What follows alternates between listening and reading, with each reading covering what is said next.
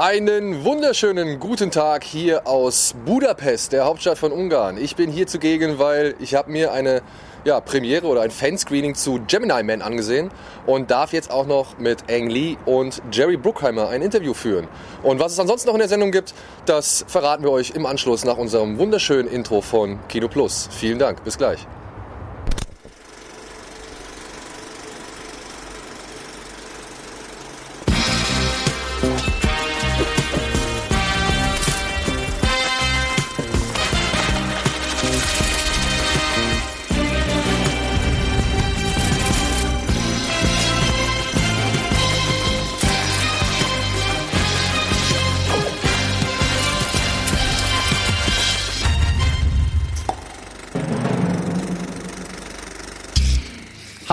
Und herzlich willkommen da draußen zu einer neuen Ausgabe Kino Plus. Heute mit Antje, mit Ren und mit Simon und mit mir. Und ja, ich muss mal kurz noch einen kleinen Appell loswerden, beziehungsweise ich muss eine kleine, eine kleine Beschwichtigung loswerden. Liebe Freunde, nein, Etienne hat die Sendung nicht verlassen. Er gehört nach wie vor zum, zum Team und ist noch Bestandteil dieser Sendung. Ja, es ist einfach nur so, dass Simon und Etienne eigentlich, eigentlich. angedacht im Wechsel ja, immer in der Sendung zu vertreten sind. Das heißt, eine Woche Simon, eine Woche Etienne, eine Woche Simon, eine Woche Etienne. Fair aufgeteilt, für alle Beteiligten Win-Win. Nicht wahr? Jetzt ist es aber manchmal halt so, dass zum Beispiel ein Fußballspiel am Donnerstag stattfindet, wie zum Beispiel Arsenal gegen Frankfurt, ein, ein Europacup oder Europa League Spiel. Und wenn der Eddie dazu eingeladen ist, dann geht er natürlich dahin. Habe ich vollstes Verständnis für, würde ich auch machen, wenn zum er Beispiel. Er ist schließlich Journalist. Genau. Er muss daher. Und auch Fan. ich meine, wenn ich jetzt irgendwie, wenn mir jetzt jemand sagen würde, ey, du darfst mit John Woo zu Abend essen, würde ich das auch machen und sagen, hier macht mal die Sendung allein. Ja.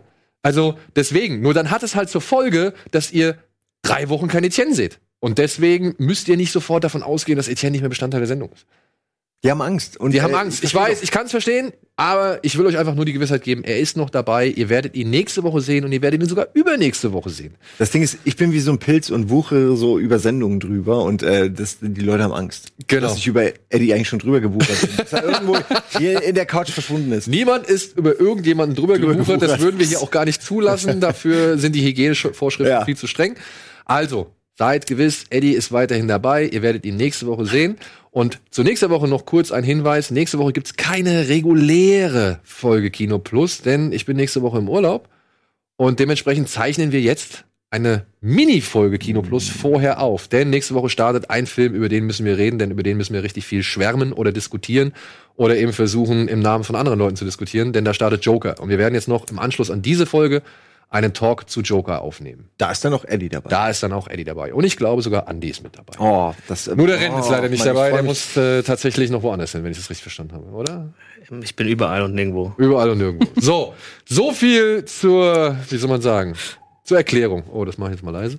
Willst du denn dann heute noch eine Meinung dazu oder sparst du dir die? Ich, ich nehme ich nehm drei Sekunden auf und sag ganz kurz äh, nachher, das könnt ihr zwischenschneiden, irgendwo so als, als Werbeblock. Aber das ist doch eigentlich ein ganz netter Übergang Hast du denn den Joker zuletzt gesehen? War das der letzte Film, den du gesehen hast? Also wenn, wenn Aber ich wir haben den gestern gesehen. Ja, wenn ich ehrlich bin, ja. Ähm, Dann darfst du jetzt schnell sagen, wie du ihn fandest. Ich finde ihn schauspielerisch so enorm gut, dass ich äh, denke, dass das wirklich ein Oscar-Kandidat ist. Ich hatte sehr oft dieses, dieses Bedauerngefühl und gleichzeitig ein erschrockenes Gefühl. Ähm, ich bin wirklich begeistert, sehe das aber nicht als äh, Comic-Film. Ich sehe das wirklich eher als Drama und äh, ich denke, jeder, der so nicht ganz weich beseitet ist, der sollte sich den angucken. Das ist tatsächlich lustig, weil ich sehe es tatsächlich doch mehr als Comicfilm. Also ich begrüße einfach den anderen Ansatz an einen Comicfilm, als zu sagen, das ist ein Drama mit Comic-Elementen. Weißt du, was ich meine? Da, dann kann ich noch dazu sagen, ich finde ja, dass DC wollte ja zum Beispiel mit ihrem DCU unbedingt so Richtung Marvel auf einmal freundlicher. Aber Joker zeigt genau das, was DC am stärksten kann. Ja. Nämlich dieses ja. etwas dunklere, verruchtere. Ja. Und daran sollten die sich festhalten. Ja. Das zeigt der Joker. Ja, ich finde, guckt ihn euch an. Also. Super.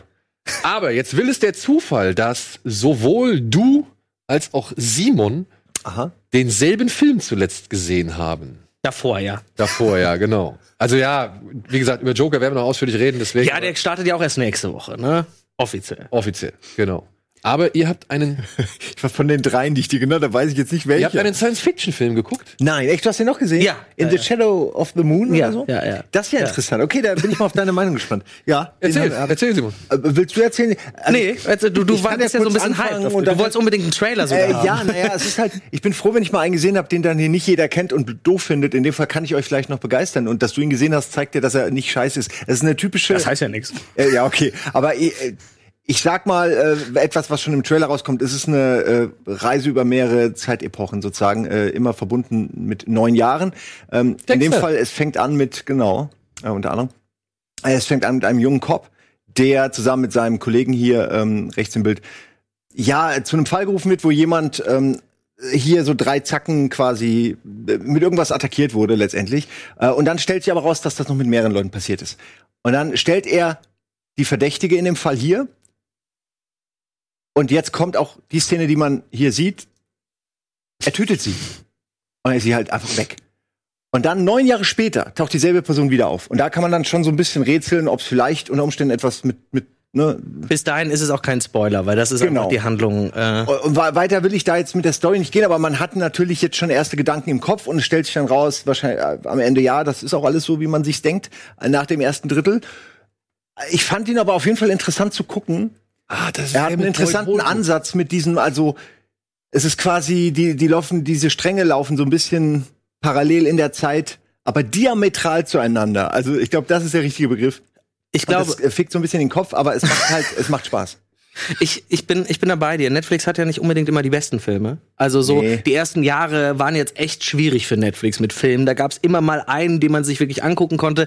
Der ist so, finde ich, im Mittelfeld. Das ist kein Film, der Genau. im Kino funktioniert hätte. Dafür ist er dann doch nur solide genug. Ich finde aber, ja, der Ansatz mit überhaupt mit diesen verschiedenen Zeiten, die da gezeigt werden, ist sehr schön gewählt. Ähm, und, und, und sozusagen einfach mal so ein bisschen auch den Zerfall in Anführungsstrichen einer Person zu sehen. Das ist übrigens richtig gut. Das, hat mir sehr gut gefallen. Ja, genau, finde ich auch. Und, und, und die Konsequenz Ja. aus der ganzen Handlung finde ich sehr, sehr gut gewählt. Ansonsten finde ich sehr, sehr schade, dass man, ich habe seinen, den Hall, wie heißt er von Dexter?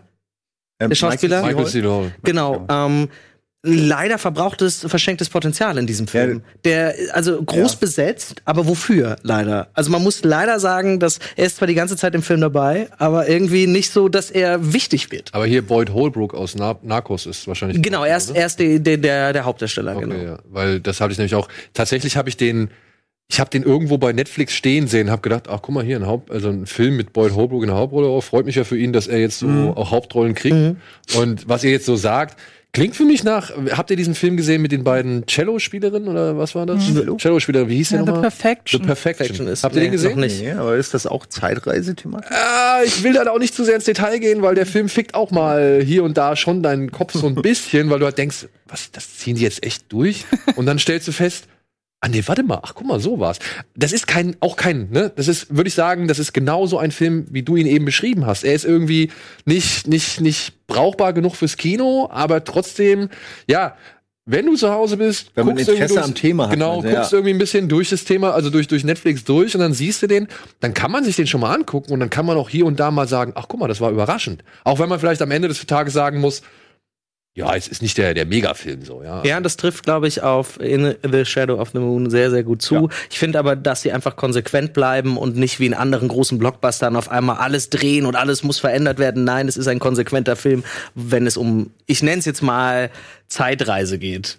Auch wenn es nicht direkt unbedingt Zeitreise ist. Das sollte man sagen, es ist nur so ein bisschen äh, in dieser Thematik verankert. Der der Fokus liegt auf einer Person. Genau, eigentlich auf diesen beiden Personen, die sich halt immer wieder treffen. Ne? Und die eine wird fanatischer, je, je mehr Zeit voranschreitet. Und das ist eben eigentlich für mich der Sog, der mich so in die Geschichte gezogen Weil er hat. auch gut spielt, weil er, er, also Genau. äh, du hast gerade genau, ähm, ich kann mir Schauspielernamen einfach nicht merken. Der spielt wirklich die Rolle gut und dafür lohnt sich das abends wirklich mal zu Hause zu schauen. Dafür ist er gut.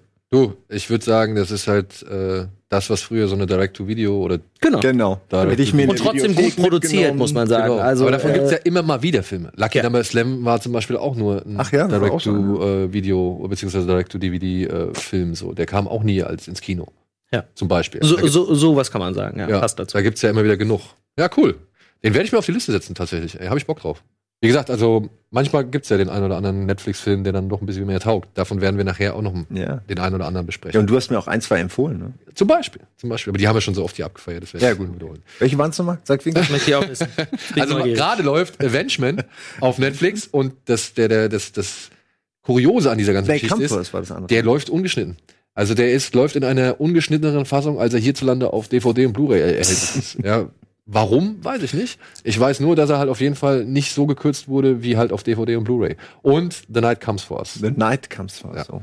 Antje, Falsch aufgeschrieben. jetzt endlich mal zu dir. Entschuldigung, dass ich dich Jawohl. jetzt, äh, Ach, erst dran nehme. Alles fein. Aber wir zwei haben einen Film Genau. gesehen, über den wir auch reden Eben, wollen. während ihr beiden nämlich den Film gesehen habt, haben wir einen, ich würde behaupten, ohne euren Film gesehen zu haben, einen noch besseren Film. Wie kommt der nicht von Netflix? Nein, wir haben nämlich gestern nach dem Joker uns noch The Peanut Butter Falcon gegeben. Okay. Mit Shia LaBeouf, Dakota Johnson und ich weiß leider den Namen von dem ähm, von Down-Syndrom Menschen. Darsteller. Der heißt, tatsächlich heißt der Mac Gotthagen. Okay, Matt Gotthagen. Oder Mac heißt der im Film, ne? Mac, Mac Gott, Gotthagen. Zack heißt Zack, der im Film. Entschuldigung, dann heißt er auch im Original Zack. Okay. Wusste Und- nur, die haben, die haben den Vornamen so ein bisschen. Ah, abgewandelt. okay, alles klar. Und es geht halt darum, dass ein, ähm, ja, so ein, so ein junger Erwachsener mit Down-Syndrom aus seinem Pflegeheim ausbricht, weil er das, weil er den großen Wunsch hat, Wrestler zu werden.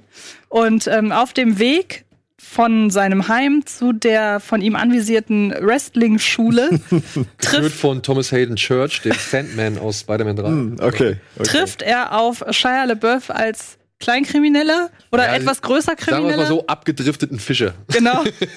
und versteckt sich auf seinem Boot. Und ähm, weil sich Shia LaBeouf gerade eine halsbrecherische Verfolgungsjagd mit bewaffneten Bösen liefert, ähm, kommt es bei dem, äh, muss, muss, muss, der, mu- muss, muss er kotzen und davon wird Shia LaBeouf und dadurch wird Shia, LaBeouf- Shia LaBeouf auf ihn aufmerksam und zwischen, und, und zwischen den beiden entwickelt sich eine Freundschaft, weil der eine dem anderen eben immer folgt und quasi bestimmt so, du bist jetzt mein Mensch und du passt auf mich auf.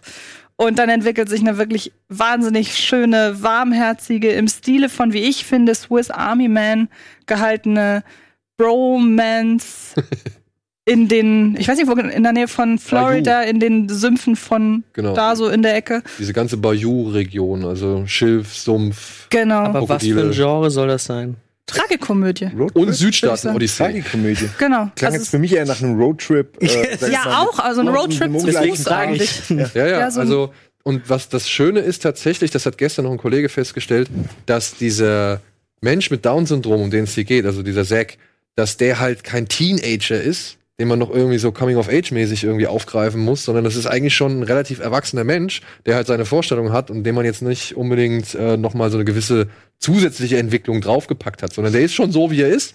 Ja, der hat schon seine Vergangenheit, der ist schon geprägt durch die Vergangenheit und dementsprechend treffen halt hier zwei Menschen aufeinander, die eigentlich keine Familie mehr haben und werden zu so einer Art Familie. Und das ist Von wann ist der Film? Von diesem Jahr 2019, Und wo äh, läuft der? Dezember kommt er ins Kino.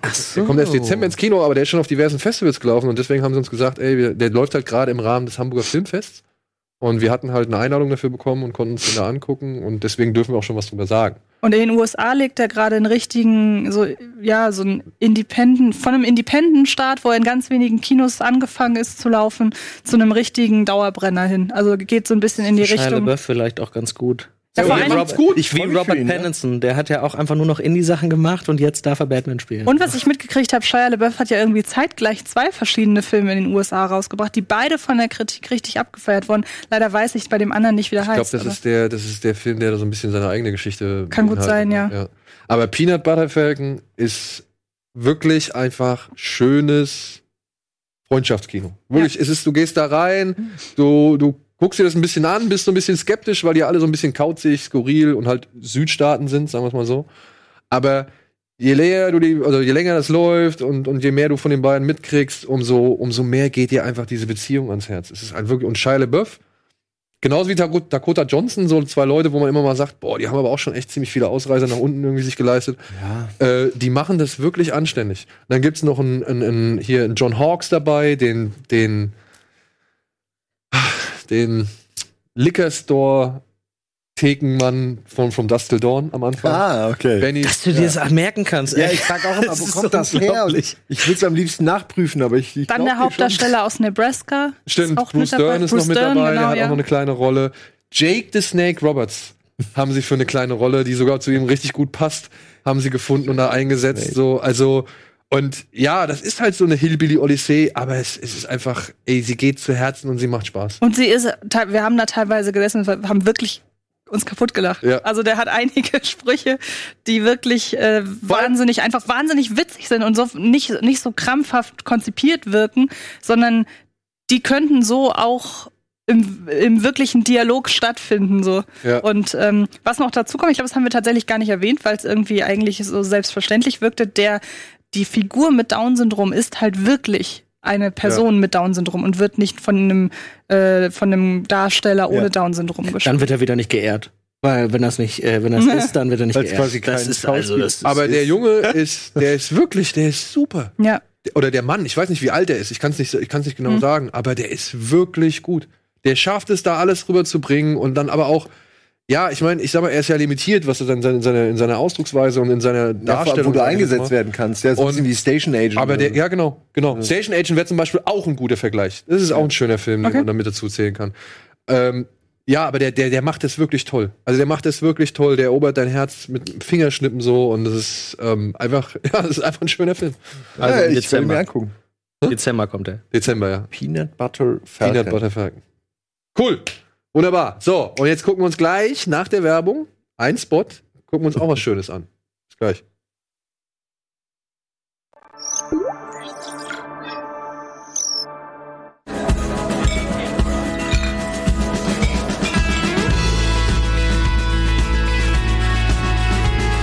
Bitburger.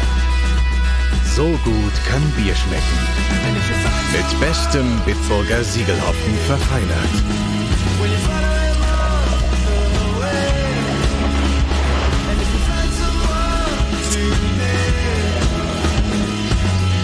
Deshalb bitte ein Bit.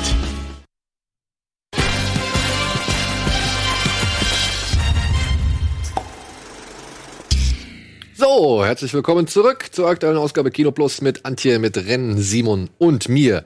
Und ja, wir haben, wir haben vom Verleih die Bitte, oder beziehungsweise wurde uns vom Verleih gesagt, ey, wir haben hier ein neues Featurette. Wollt ihr das bei euch in der Sendung zeigen? Es ist das Featurette zu einem neuen Film von Sam Mendes. Und dieser Film hat eine ganz große Besonderheit. Und dieses Featurette ist jetzt schon veröffentlicht worden. Und ich habe gesagt, ey, ich würde das liebend gern zeigen. Aber ich habe natürlich immer so ein bisschen Angst, dass uns das wieder geclaimed wird. Ja? Sie haben uns gesagt, ey, macht's bitte, wir werden uns dafür einsetzen, dass das kein Ärger gibt und dementsprechend billig oder willig mit unserem schicken Intro.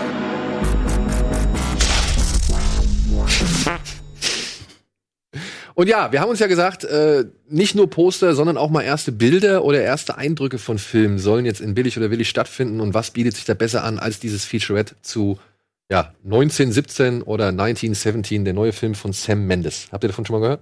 Eben vorhin von dir, aber. Okay, dann würde ich sagen, Film ab, denn dieses Featurette ist wirklich, Oh. ja. Also wir können es gern Bild im Bild zeigen, liebe Freunde, genau. Es ist ein Kriegsfilm, als One-Shot gedreht. Als One-Shot. ja, inszeniert oder beziehungsweise gefilmt von Roger Deakins. Oh, das ist super, weil man das natürlich echt gut machen kann beim Ersten Weltkrieg. Ne? Mit Ja. diesen ganzen Bunker, die ewig lang waren und einfach durchlaufen reicht schon. Genau. Und wirklich, was ich da sehe, das ist jetzt, pass auf, wenn er jetzt gleich losläuft und die Musik einsetzt, das ist der Hammer. Wie hält man da den Kran und alles? Achtung, Was Achtung. das denn?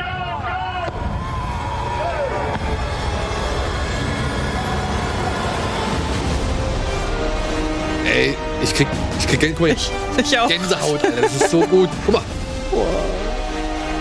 Das ist noch Kino. Die sind echt oder was? Alles echt? Ja, geil. Nicht schlecht.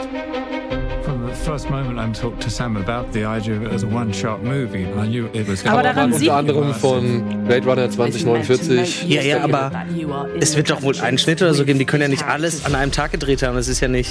Sie zeigen, pass auf, guck's dir an, sie zeigen gleich das Areal, auf dem sie filmen. Und sie zeigen halt auch, dass sie die, die Kamera, sie tragen sie rum, sie übergeben sie. Ja, aber wenn du das einmal verkackst. Aber das war doch bei Victoria auch so. Die haben drei, drei Shots damals gemacht. Ja, nur waren die halt nicht in den Schlachtfeldern des Ersten Das Weltkriegs. Das ist halt Ey, der braucht dir ja nur einen Teil um die Ohren fliegen und du musst von vorne anfangen. Ja, oder stell dir mal vor, der, der, der Darsteller, der kriegt irgendwie was ab bei so einer Explosion oder so und kriegt irgendwas ins Auge. Der muss einfach nur niesen und schafft es nicht mehr in seine Rolle zurechtzufinden. Ja, es kann auf so viele Arten. Ich meine, Dieser Druck, ne, der da auf den Leuten lastet, boah. Aber ich finde, daran sieht man, wie man versucht, so dieses Kriegsfilmgenre sich auch so technisch so ein bisschen mehr zu variieren. Weil zum Beispiel ähm, bei Dunkirk hat man ja versucht, so das Ganze zum Beispiel auf das Thema Zeit irgendwie zu münzen und da zu sagen, okay, wir haben jetzt als das neue Gimmick quasi, wie man unterschiedliche Zeitempfindungen darstellen kann, weil man ja so, so, sozusagen eigentlich alles über Krieg erzählt hat. Das ist ja schon wieder was Neues auf visuelle Art eben. Ja, stimmt. Ja, man hat das Gefühl natürlich, man kennt alles schon, man kennt diese Welt, man kennt die Grausamkeit und, und das Chaos. Aber ich glaube, was Sie auch sagen, wenn man das in einem Schuss sieht, macht das was mit einem. Ja. Man glaubt es mehr. Das denke ich schon. Ich glaube auch, vor allem brauchst du dann nicht mehr spielen, Entschuldigung, äh, nicht mehr spielen, dass du, dass du fertig bist, weil du wirst nach dem Tag am Ende richtig einmal sein. Aber wie merkst du dir denn deine Texte? Wie geht das? Ja. Hat der einen Knopf im Ohr oder was? Ich frage mich glaube, bei Theater auch zum einen Knopf im Ohr. Ich glaube, die lassen natürlich auch Raum für Improvisation. Ja, das geht ja gar nicht anders. Ja. Aber dann haben die das wahrscheinlich auch 200 Mal geprobt. Und ich denke mal, vielleicht, also ich könnte mir vorstellen, dass der Film natürlich am Anfang vielleicht auch so ein bisschen ruhiger verläuft. Wo du halt, sag ich mal, die großen Dialogszenen, die großen Informationen, die vermittelt werden sollen, dass aber du die halt am Anfang irgendwie schauspielerisch präsentierst und dann halt, dass das irgendwann in diesen Sog gerät, so, und wo dann halt nur noch reagiert werden muss. Aber was du schauspielerisch da leisten musst. Ja? Ey. Und irgendwie sympathisch, dass das jetzt erst rauskommt, wo der Film fertig ist und man nicht von Anfang an alles nur darauf irgendwie Ja. gelenkt hat. Aber auch das, was jetzt hier Roger Deakins erklärt, ne, dass die halt natürlich irgendwie auf das schlechte Wetter oder auf die Wolken am Himmel achten mussten und dann ein Tag plötzlich irgendwie völlig sonnig ist und keine Wolke am Himmel ist. Das ist logistisch einfach so krass. Ich meine, wir haben ja mal eine Game One-Folge gemacht, na, eine One-Shot. Die haben ja auch nur zweimal gedreht, einmal geprobt, also dreimal gemacht. Und dann lief's auch, aber das waren halt 23 Minuten. Aber der Aufwand, das hinzukriegen, war schon so krass. Vor allem mit, mit den ganzen Explosionen vorher, mit den ganzen Komparsen. Wie macht man das? Das muss ja wie in einem Freizeitpark immer wieder, muss ja, Ja. dieselbe Explosion eigentlich möglich sein, sonst kann man das ja fast gar nicht planen. Wow. Aber ja, Aber ich find's richtig krass aus der technischen organisatorischen Äh, Sicht. Da dass würde ich man mir das wahrscheinlich versucht. hauptsächlich die Doku angucken wollen, die Reportage. ey, das. Making-of lieber das. Making-of wird wahrscheinlich auch nochmal so ein richtiges Highlight. Du kannst auch im Kino direkt daneben. danach, einfach danach nochmal.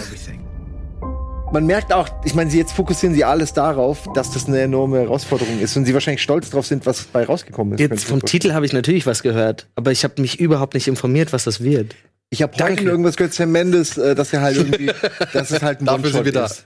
Oder dass es bestätigt wurde jetzt. Ja. Das war dann wahrscheinlich das, ne? Kann ja Ey, und selbst wenn sie hier und da in der einen Bewegung oder vielleicht mal in einem Übergang irgendwie geschummelt haben, scheiß drauf. Also wirklich, die Bilder, die ich da gesehen habe, die Ja. machen mir so viel Bock drauf. Könnte man machen nicht- so viel Lust. Kann man nicht auch eventuell One-Shots ineinander bauen, dass du halt irgendwie vielleicht, ne, hast das Du, ganz ehrlich, Anfang hier und wie du das sagst, selbst wenn die dann irgendwie sagen, okay, jetzt ist Nacht, jetzt haben sie geschlafen und wir setzen neu an. Ey, es gibt Schlimmeres. Oder, oder den Fall einbauen, der wird von einer, von einer irgendeiner Kanone getroffen oder was weiß ich und, und liegt dann erstmal bewusstlos, wacht auf und da ist der Schnitt. Also es gibt Schlimmeres, Ja. wo du dann wieder die nächste halbe Stunde durchziehst. Ja. Also Also, aber ich habe auf jeden Fall Bock. Also, das ist jetzt, also dieses, ich habe mir vorher noch gar nicht so viel großartig durchgelesen zu diesem Film, hat auch nicht so, ich weiß nicht, nach Dunkirk so war das Thema Krieg jetzt auch nicht unbedingt, äh, ja. Ich weiß, ich hätte nicht gedacht, dass man so schnell einfach wieder mit einer neuen Idee um die Ecke kommt, die halt das Thema, wie du es eben, glaube ich, auch gesagt hast, das Thema einfach noch mal so präsentiert. Also noch mal eine, und jetzt stell dir mal vor, Ang Lee sagt dann demnächst, ey, ich mache jetzt auch noch mal irgendwie so eine 120p Geschichte, wie dann Krieg wirkt, so, weißt du? Also wie dann Kirk Krieg wirkt. Ja. also wie dann halt irgendwie Krieg rüberkommt, das ist dann glaube ich auch noch mal eine nächste, die nächste Stufe so. ich finde diese Zeitgeistwellen immer interessant, dass man jetzt gerade die ganze Zeit den Ersten Weltkrieg verarbeitet, nachdem Ja, es ja. ja lange der Zweite Weltkrieg war. Und ich frage mich schon so ein bisschen, was kommt denn jetzt danach? So geht man dann vielleicht noch mal auf irgendwelche äh, auf den amerikanischen Bürgerkrieg zurück oder wa- was genau kommt danach? Weil irgendwann ist ja das auch wieder gesättigt, dieses Verlangen nach diesem roughen Ersten Flüchtlingskrise Weltkrieg. kommt doch jetzt. Wie bitte? Flüchtlingskrise. Ja, ich könnte Ja, mir aber vorstellen, sowas kannst du nicht so schön darstellen irgendwie. ich könnte mir vorstellen, ich weiß nicht, wie viel es schon vorhanden ist oder wie viel es schon vertreten ist, aber ich könnte mir vorstellen, dass so diese ganze Post-9-11-Ära mit all den Kriegen, die da kamen, mit all den Konflikten, Also die da kamen, dass das, glaube ich, demnächst ein, eine, eine Inspirationsquelle oder ein, ein Schaffensquell ist, sagen wir es mal so, aus dem man halt verschiedene, macht man jetzt schon mit PTS, heißt es PTSD? PTSD? Ja. Ja. macht man ja jetzt schon mit gewissen PTSD, sage ich mal, Geschichten und sonst irgendwas. Aber ich kann mir vorstellen, dass da noch mal so eine Welle existieren wird, die versucht, einfach mal alle Geschicke wieder neu zu ordnen und vielleicht den Leuten mal so ein bisschen ein Gefühl zu geben, was zu was geführt hat, was irgendwie was verursacht hat, wo vielleicht der Brandherd eigentlich angefangen hat zu, zu schwelen, wie sagt man, schwelen? Ja, oder zu, zu kochen oder sonst irgendwas. Also ich glaube, da ja, wird was noch die mal, Hintergründe versucht zu beleuchten, Genau. dass man das, Dass da noch mal- globalen Zusammenhänge versteht. weil jetzt alles, was bis dahin geschehen ist, ne, auch gerade jetzt so, was Michael Moore gemacht hat und so, das war ja alles relativ populistisch, muss man ja auch schon so sagen. Und auch jetzt immer auf den Moment gesehen und was jetzt gerade irgendwie aktuell ist. Und ich kann mir vorstellen, dass so in vielleicht fünf, sechs Jahren, dass da halt irgendwie das große Ganze nochmal Ich überblickt. glaube, es, es wird ja immer mal wieder versucht, aber das sind dann so B-Movies, die dann meistens nur so wirklich direkt auf DVD oder, Ja. oder im Streaming-Service auftauchen. Ähm, aber ich glaube auch, dass das so eine große Kino-Ära noch wird. Bei ersten und zweiten, also sind wir jetzt mal ehrlich, irgendwann hat man es auch durch. Das dachten wir bei Spielen, ich habe das, glaube ich, 2000 oder, Ja. so, oder 2004 zum ersten, okay, jetzt ist es durch und dann kommt es doch wieder. Es kommt alles in Wellen, nach zwölf Jahren spätestens gefühlt kommt es wieder. Ja. Aber ist ja okay, und dann hat man ja auch wieder Bock. Eben, Das eben. ist ja okay. Ich bin, ich freue mich schon so, in zehn Jahren kommt dann so der Skandalfilm über Donald Trump, über seine Ära als Präsident. Das wird definitiv verwurstet werden. 100 Prozent. Auf Miniserie und Co. Ja. Wer wird Donald Trump? Ja. Also sagen wir mal jetzt von Alle. allen Alle verfügbaren Darstellern, die jetzt so existieren. Wer wird Ja, Donald Alec Trump Baldwin. spielen? Alec Baldwin. Hat er doch schon in der in Saturday Night Ja, aber das, ist, das hat natürlich auch diesen gewissen Comedy-Touch. Ja, ne? egal, kann er machen. Ey, das ist aber so Christian eine Bale kann Rolle, alles. das ist eine Rolle, die jeder auch spielen will, glaube ich. Da kannst du so viel geilen Shit machen, wenn du als Schauspieler Bock auf solche Robert De Niro wäre am besten, weil der haut ja immer gegen Trump raus. Wenn der dann Trump spielen würde, das Robert De Niro ist echt zu alt und zu klein. Ne? Ja, leider. Wer könnte denn Trump spielen? Ich könnte mir das so vorstellen wie in so einer in so einem Kunstfilmprojekt, wo wirklich 18 Leute dann in die Rolle schlüpfen und unterschiedliche Facetten So wie zeigen. damals mit Bob Dylan. Ja, Ja, genau. wie das. Oder auch zum Beispiel, es gab so einen Film, das war aber dann schon Kabinett wirklich. des Dr. Canassus? Nee, ach, wie, wie hieß denn der? Ähm, der hieß nicht Memento, der hieß so ähnlich. Das war mit der Dame aus äh, Kate, mit Kate Blanchett. Hast du den damals gesehen? Da ist Kate Blanchett in einer Verfilmung einer Kunstinstallation ja, genau. in ganz viele Rollen geschlüpft und hat Monologe gehalten. Genau, genau. War sie nicht auch die, die in dem Die hat auch in Bob Dylan, also die Ja. hat auch Bob Dylan Gut, gespielt in den Kate Blanchett, damit wäre das geklärt. Kate Blanchett spielt Donald Trump. Super. Finde ich auch okay. Ja. Aber wie heißt der denn? Ich muss das gleich herausfinden in der Werbung. Ähm, ja, kriegen wir gleich. Alle durchziehen. ja.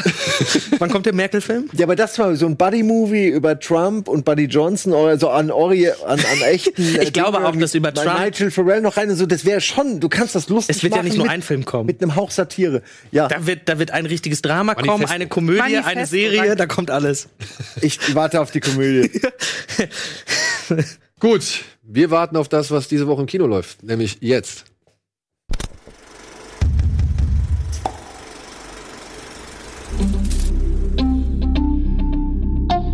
Took it all and you ain't never looked back.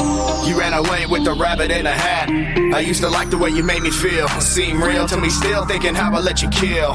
Me and my free will. Couldn't go a day without you, almost like we had a deal. To be joined at the hip, I fall, don't trip. Kinda like you had a grip on my wood wheel. What I say is what you would feel. Huh, take it all back, never, so I learned a great deal. Don't do what others do. Trust with your eyes, cause your eyes never lie. See the real truth. You would never know I'm talking about you, huh? So vain, might have given it a thought or two. Sitting there with your bottle in your hand as you falling on the floor, telling me you can't stand. Why do you take so much from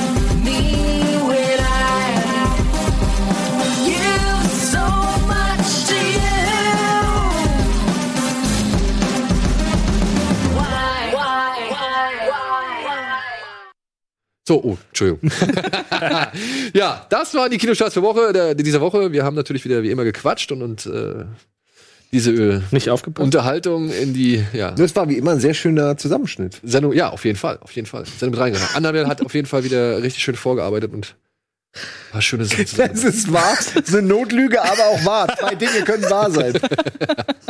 So, So. Dann, dann fang, zähl doch mal auf. Womit fangen wir an? Äh, Skin, bitte mit Skin. Nein, nicht mit Skin. Okay. We Have Always Lived in a Castle ist ein Film, der diese Woche im Kino startet. Er ist unter anderem mit, wie heißt die junge Dame? Thaisa Alexandra Daddario und Genau. Thaisa Famiga. Das ist die Schwester oder die Tochter von. Die Schwester, das kann man gar nicht glauben. Man würde Ja. denken, das sind Mutter und Tochter. Ja, genau, das ist die Tochter. Ah, und ihre Mutter spielt diese Woche auch noch im Film mit. Äh, ihre Schwester, Entschuldigung. ähm, Taisa Famiga, die spielen hier ein Geschwisterpaar, die zurückgezogen im großen Landhaus leben und plötzlich kommt ein entfernter Verwandter an, Ein gespielt Onkel, vom genau, Winter ja. Soldier. Ähm, wie heißt der?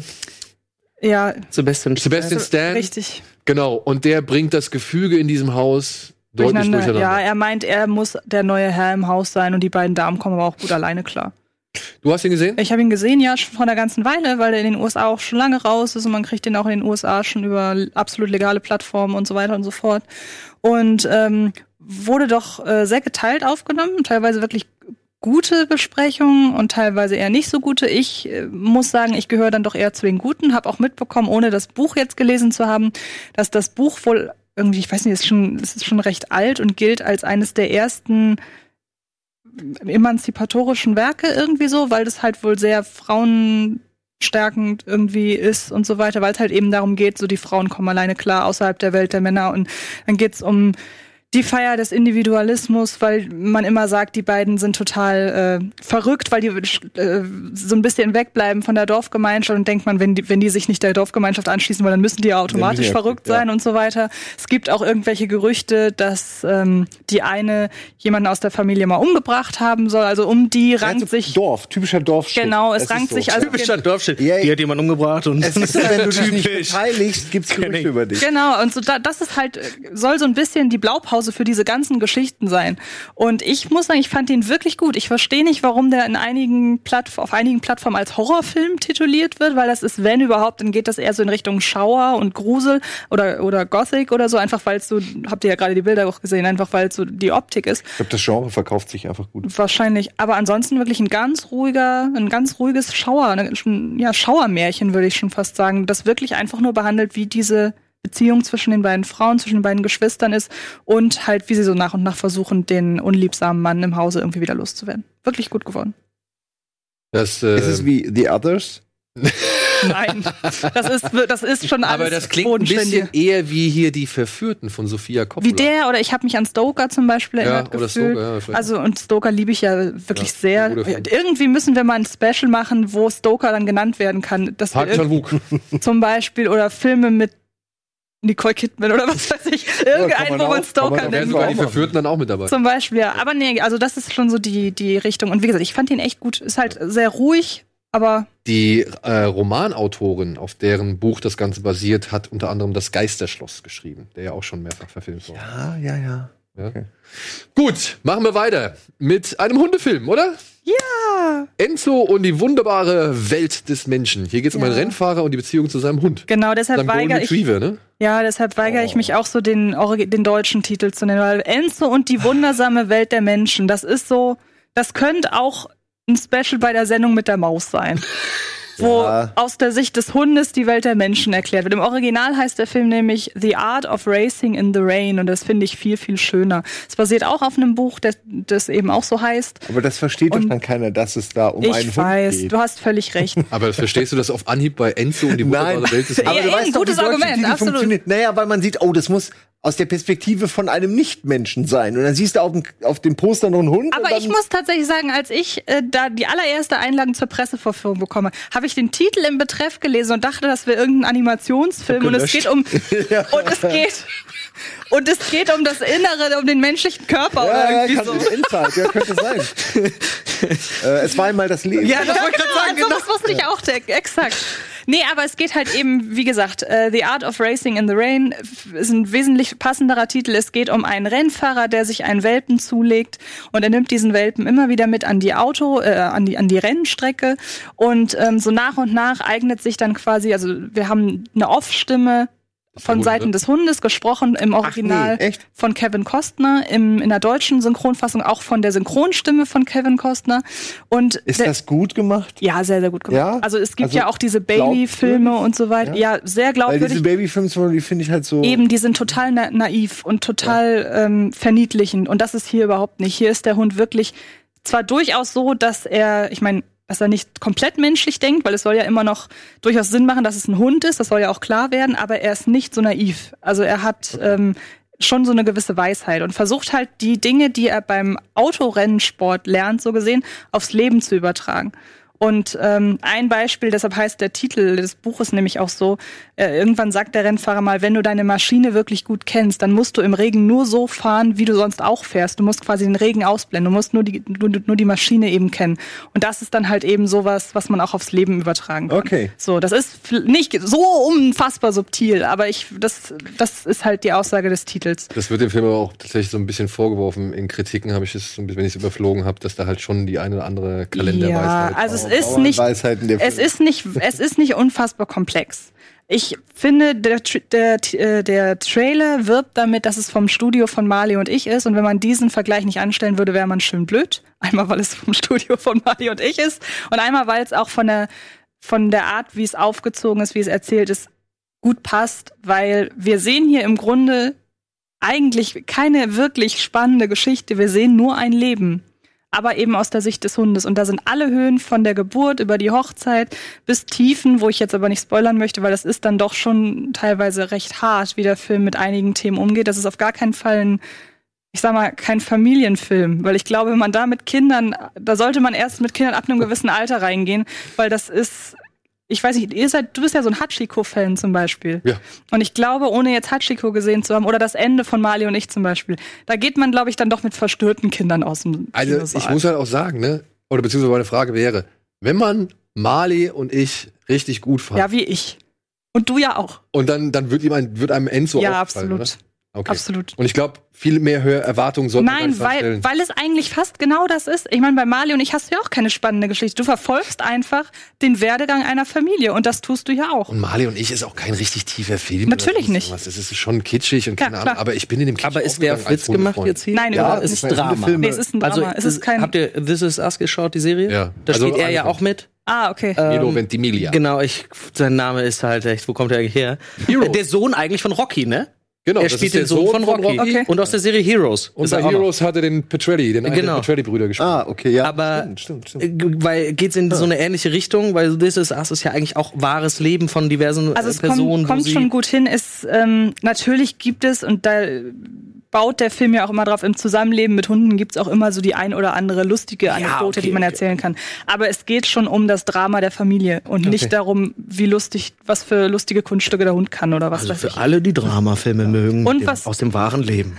Und was ich so ein bisschen noch mitbekommen habe, so von anderen Kollegen, ist, dass der ein bisschen weniger kitschig sein soll als zum Beispiel Marley und ich. Okay. Er ist dann doch realistischer und halt auch sehr bittersüß dann teilweise. Reicht für mich, um ihn dann irgendwann mal zu Hause auf der Couch zu. Ich bin Hundefreund. Dafür ist es ein, das ist der perfekte Sonntags unter der Kusch, äh, unter der Kuscheldecke auf dem Sofa liegen. Hat schon wer die Rechte? Hat Amazon mitproduziert oder so? Dann weißt du, kommt Nee, bald. Über kurz oder lang kommt's. So, Wie heißt denn dieser ganz berühmte amerikanische Hundefilm?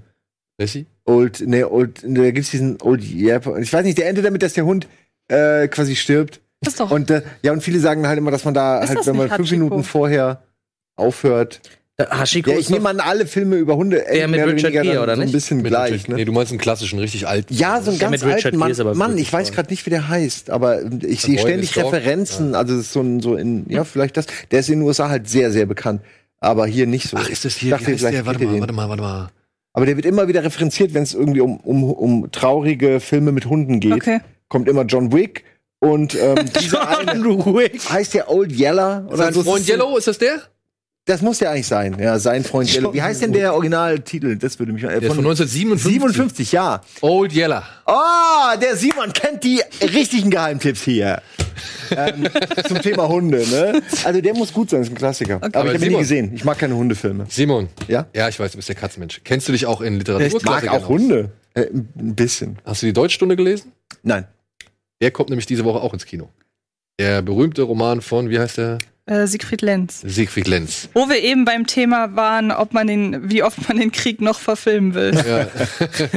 Hier geht's um einen, ja, um einen was? Staatsdiener, der seinen, seinen Verwandten denunzieren oder Seinen besten Freund. seinen besten Freund, genau, den soll er beobachten. Genau, Und ist ein Künstler und er soll ihm halt gewisse Kunstvorschriften aufoktroyieren. Genau. und stiftet dabei, der, der Künstler wird gespielt von Tobias Moretti, und er stiftet dabei noch seinen Sohn an, diesen besten Kumpel, den er eigentlich sehr mag, ebenfalls auszuspionieren. Genau. So dass das, der Junge halt zwischen seinem Vater und seinem Oh. eigentlich wirklich sehr guten Freund steht.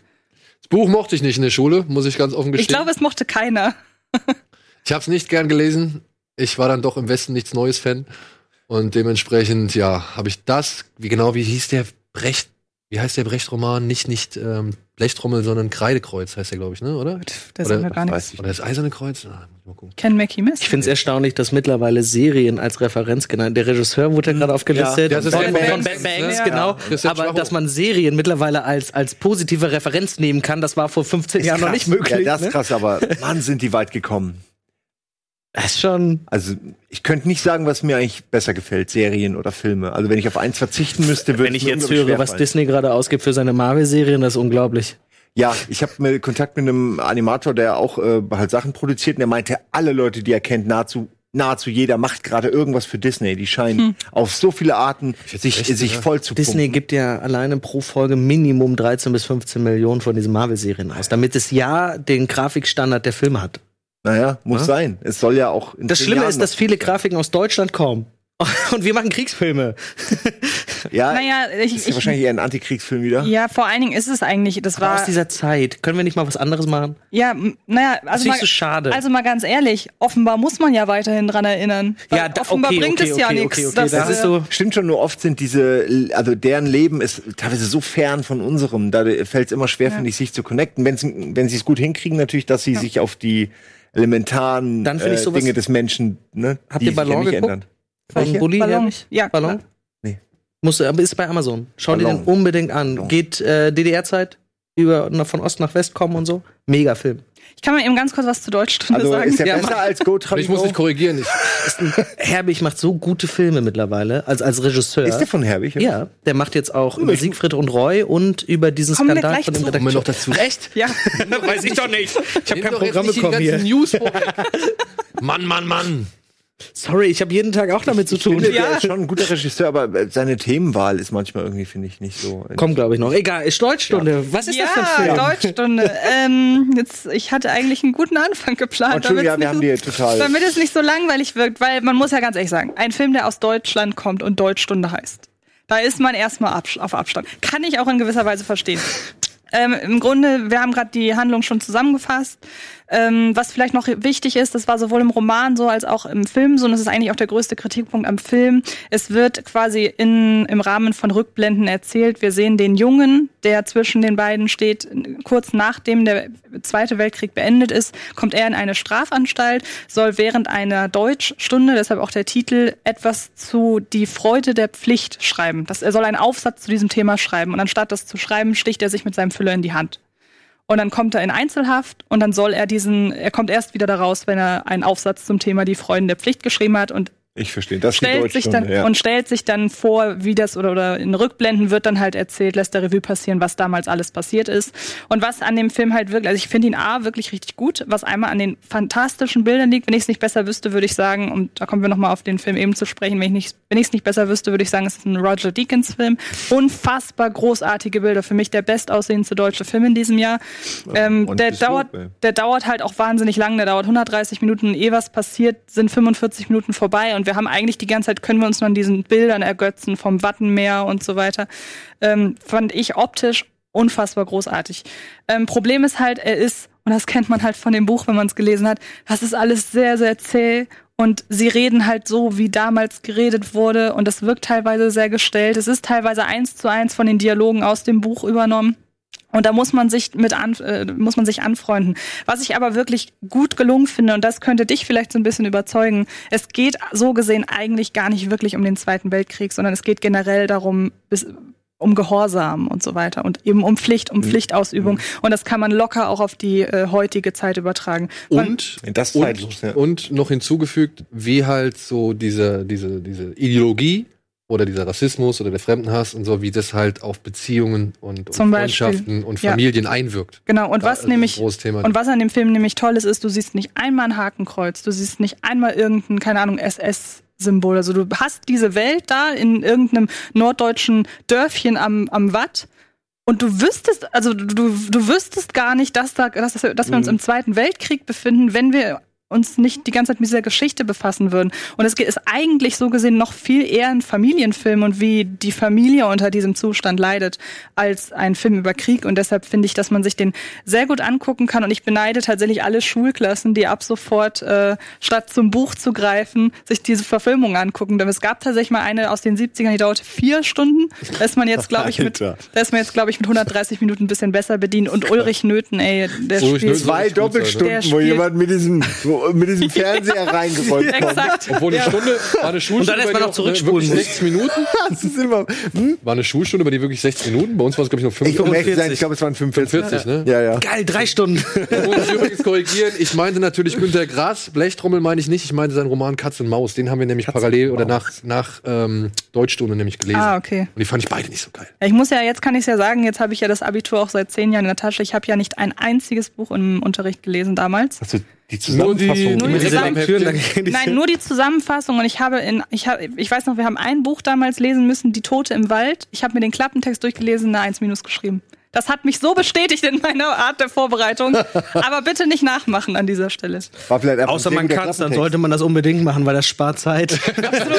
Ja, Ja, wer die Transferleistung irgendwie beherrscht, der kann es gerne weiterhin machen. Alle anderen bitte lest euch auch das eine Ja, oder andere das ist Buch gar durch. kein Es ist Vorbild. nicht zu eurem Schaden. ich hätte das Abitur nicht bestehen dürfen, so gesehen.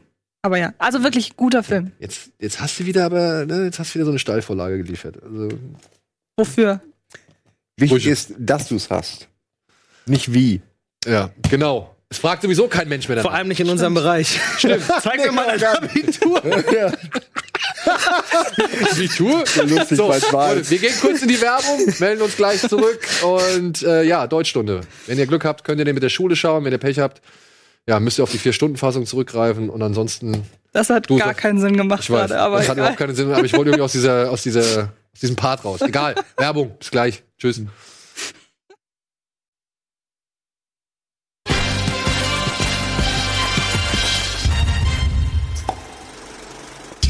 So, willkommen zurück zur aktuellen Ausgabe Kino Plus mit Antje, Ren, Simon und mir. Und wir sind noch mitten in den Kinostarts. Wir haben gerade über Deutschstunde gesprochen, den ihr natürlich auf jeden Fall gucken könnt und wollt und sollt, wann immer ihr. Ihr könnt auch den und die andere Fassung gucken. könnt alles Rein gucken. Ihr könnt auch. Buch dazu lesen und könnt dann entscheiden, was war die bessere Verfilmung. Richtig. Ne? Und dann ein Essay darüber schreiben und in der Schule abgeben, in der Genau. Deutschstunde, würde ich sagen. Aber die Aber- Frage ist, will man eher, will man lange, lange, lange ein gutes Buch lesen oder kurz einen mittelguten Film gucken, als Beispiel? Da gucke ich doch lieber den Film, dann bin ich informiert. Ich weiß nicht, ist, die, ist Also das jetzt- Reklamheft so Als dick? Filmfan bin ich dabei, ja. Ja, nee, ich weiß. Die, die sind wir- ja relativ klein immer. Bleiben wir bei den stimmt Nazis, Freunde. Wir haben noch viel zu erzählen. Deswegen bleiben? bleiben wir bei den Nazis. Heute spannend. kommt noch ein Film ins Kino, der heißt Skin. Ah. Und er basiert, wenn ich das jetzt richtig verstanden habe, auf einem Kurzfilm, den Simon sich angeguckt hat. Ja, weil ich weil ich verwechselt habe. Ich dachte, du meinst den Kurzfilm und dachte mir schon, oh, das ist interessant, aber warum eigentlich ein Kurzfilm? Da könnte man einen ganzen draus machen. Ja, stellt und sich raus. Tatsächlich haben sie einen ganzen Film draus gemacht. Das ist nämlich hier die Geschichte von, wie heißt der? Byron, Byron, Byron, leck mich am Arsch. Ich habe es jetzt hier irgendwo stehen gehabt, aber egal. Ein Rechtsradikaler namens Byron, hier gespielt von Jamie Bell, ist Mitglied, jetzt muss ich den Namen auch noch mal gucken, der, des Winlanders Social Clubs. Das ist so eine rechtsextreme Gesinnung oder ein rechtsextremes Familienkollektiv, eine Gruppierung. Und der, ja, ist halt voller Hass und hat halt auch irgendwie nutzt jede Gelegenheit, um seinen Hass auf alles Fremde irgendwie zum Ausdruck zu bringen, um Menschen zu quälen oder zu verletzen und so weiter und so fort, bis er eines Tages eine junge Familienmutter, äh, Mutter, dargestellt durch Danielle McDonald, ähm, kennenlernt, zusammen mit ihren Kindern und sich in sie verliebt. Und aufgrund dieser Kinder und der Familie oder beziehungsweise der Frau beschließt er halt, aus dem ganzen rechten Sumpf irgendwie sich rauszukämpfen und auszusteigen. Was aber diese Ziehfamilie von der rechten Gesinnung da, von dieser Familie, also von diesem Winlanders Social Club, äh, was die halt nicht wirklich ja, geschehen lassen möchte. Und das basiert auf einer wahren Geschichte. Ihr habt vielleicht diesen Menschen schon mal gesehen. Der hatte nämlich tatsächlich genauso viele Gesichtstattoos, wie ihr hier im Film oder im? Trailer sehen könnt. Und der hat sich die alle entfernen lassen.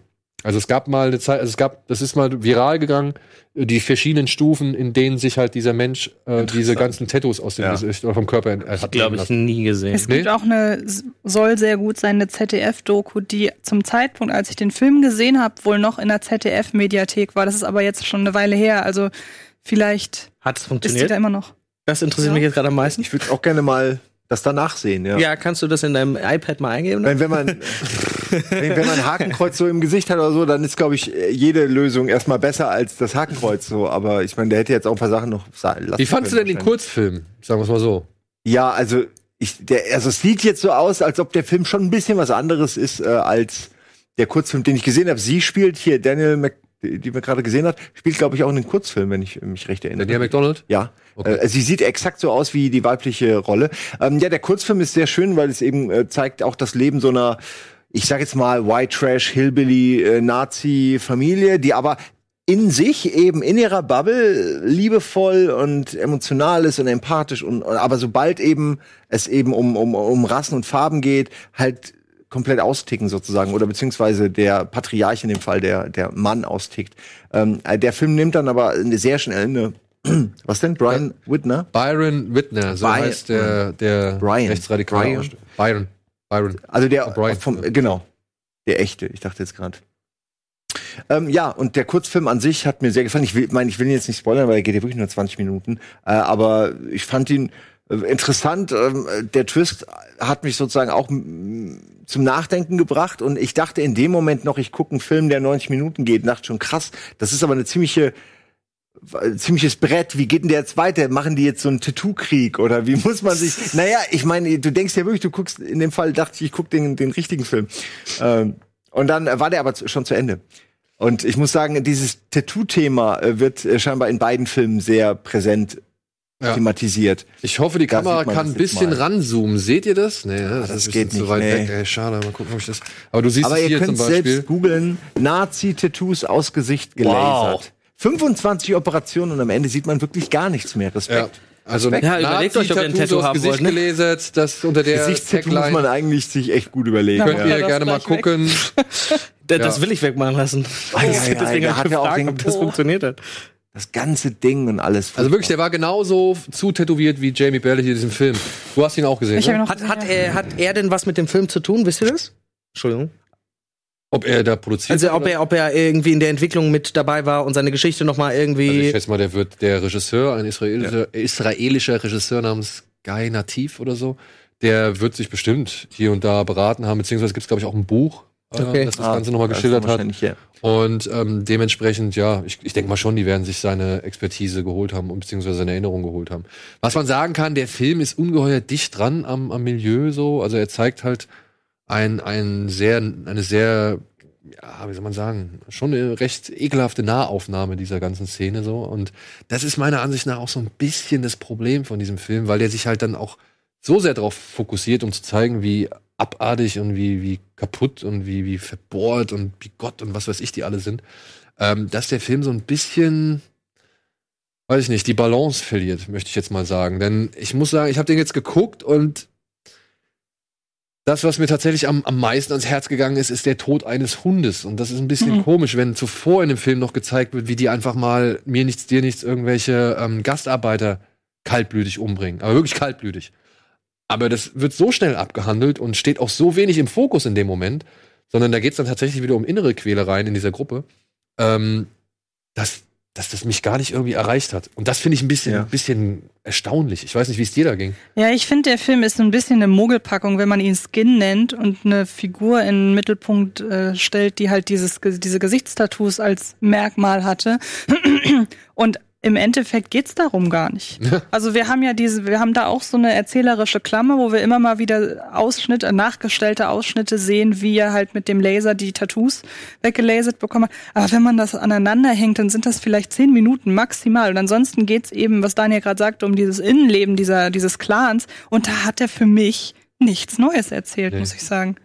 Da gab es tatsächlich in letzter Zeit schon einige, sag ich mal, auch, ähm, wie soll man sagen, Suprematistenfilme, ja, die, äh, so, so nennt man das doch, oder? Nein, ich äh, fand den Begriff aber interessant. Äh, die, die halt wirklich, es gab diesen Imperium mit An Daniel- den musste ich auch, den, den fand ich Radcliffe. deutlich besser. Den muss ich sagen, den fand ich tatsächlich auch ein bisschen besser, weil er halt eben nicht nur diese stumpfen Idioten gezeigt hat, sondern Ja. gezeigt hat, wie weit verzweigt das Netzwerk eigentlich ist und dass es halt wirklich auch das Gefährliche ist, dass es dann wirklich bei Leuten wuchert, von denen man es gar nicht irgendwie Ja, da sind ja nicht nur, genau, am Ja. Ende sind ja nicht nur tumbe äh, Genau. Und Haut hier- draufs dran beteiligt, sondern das ist ja wirklich intelligente Leute führen das ja teilweise im Hintergrund Hintergrund, muss man zumindest von ausgehen. Und dieser Film wendet halt ungeheuer viel Zeit darüber auf oder dafür auf, Leute zu zeigen, die halt entweder Gewalt ausüben, sich anschreien, saufen oder halt einfach nur irgendwie rumkrakehlen und blödes Zeug Aber das finde ich komisch, weil der Kurzfilm, den ich eben aus Versehen gesehen habe, der finde ich, äh, schafft genau diesen Spagat irgendwie ganz gut, dass man sieht, das sind schon Arschlöcher, aber sie sind irgendwie einfach auch Menschen. Also sie raffen einfach, sie sind wahrscheinlich einfach zu,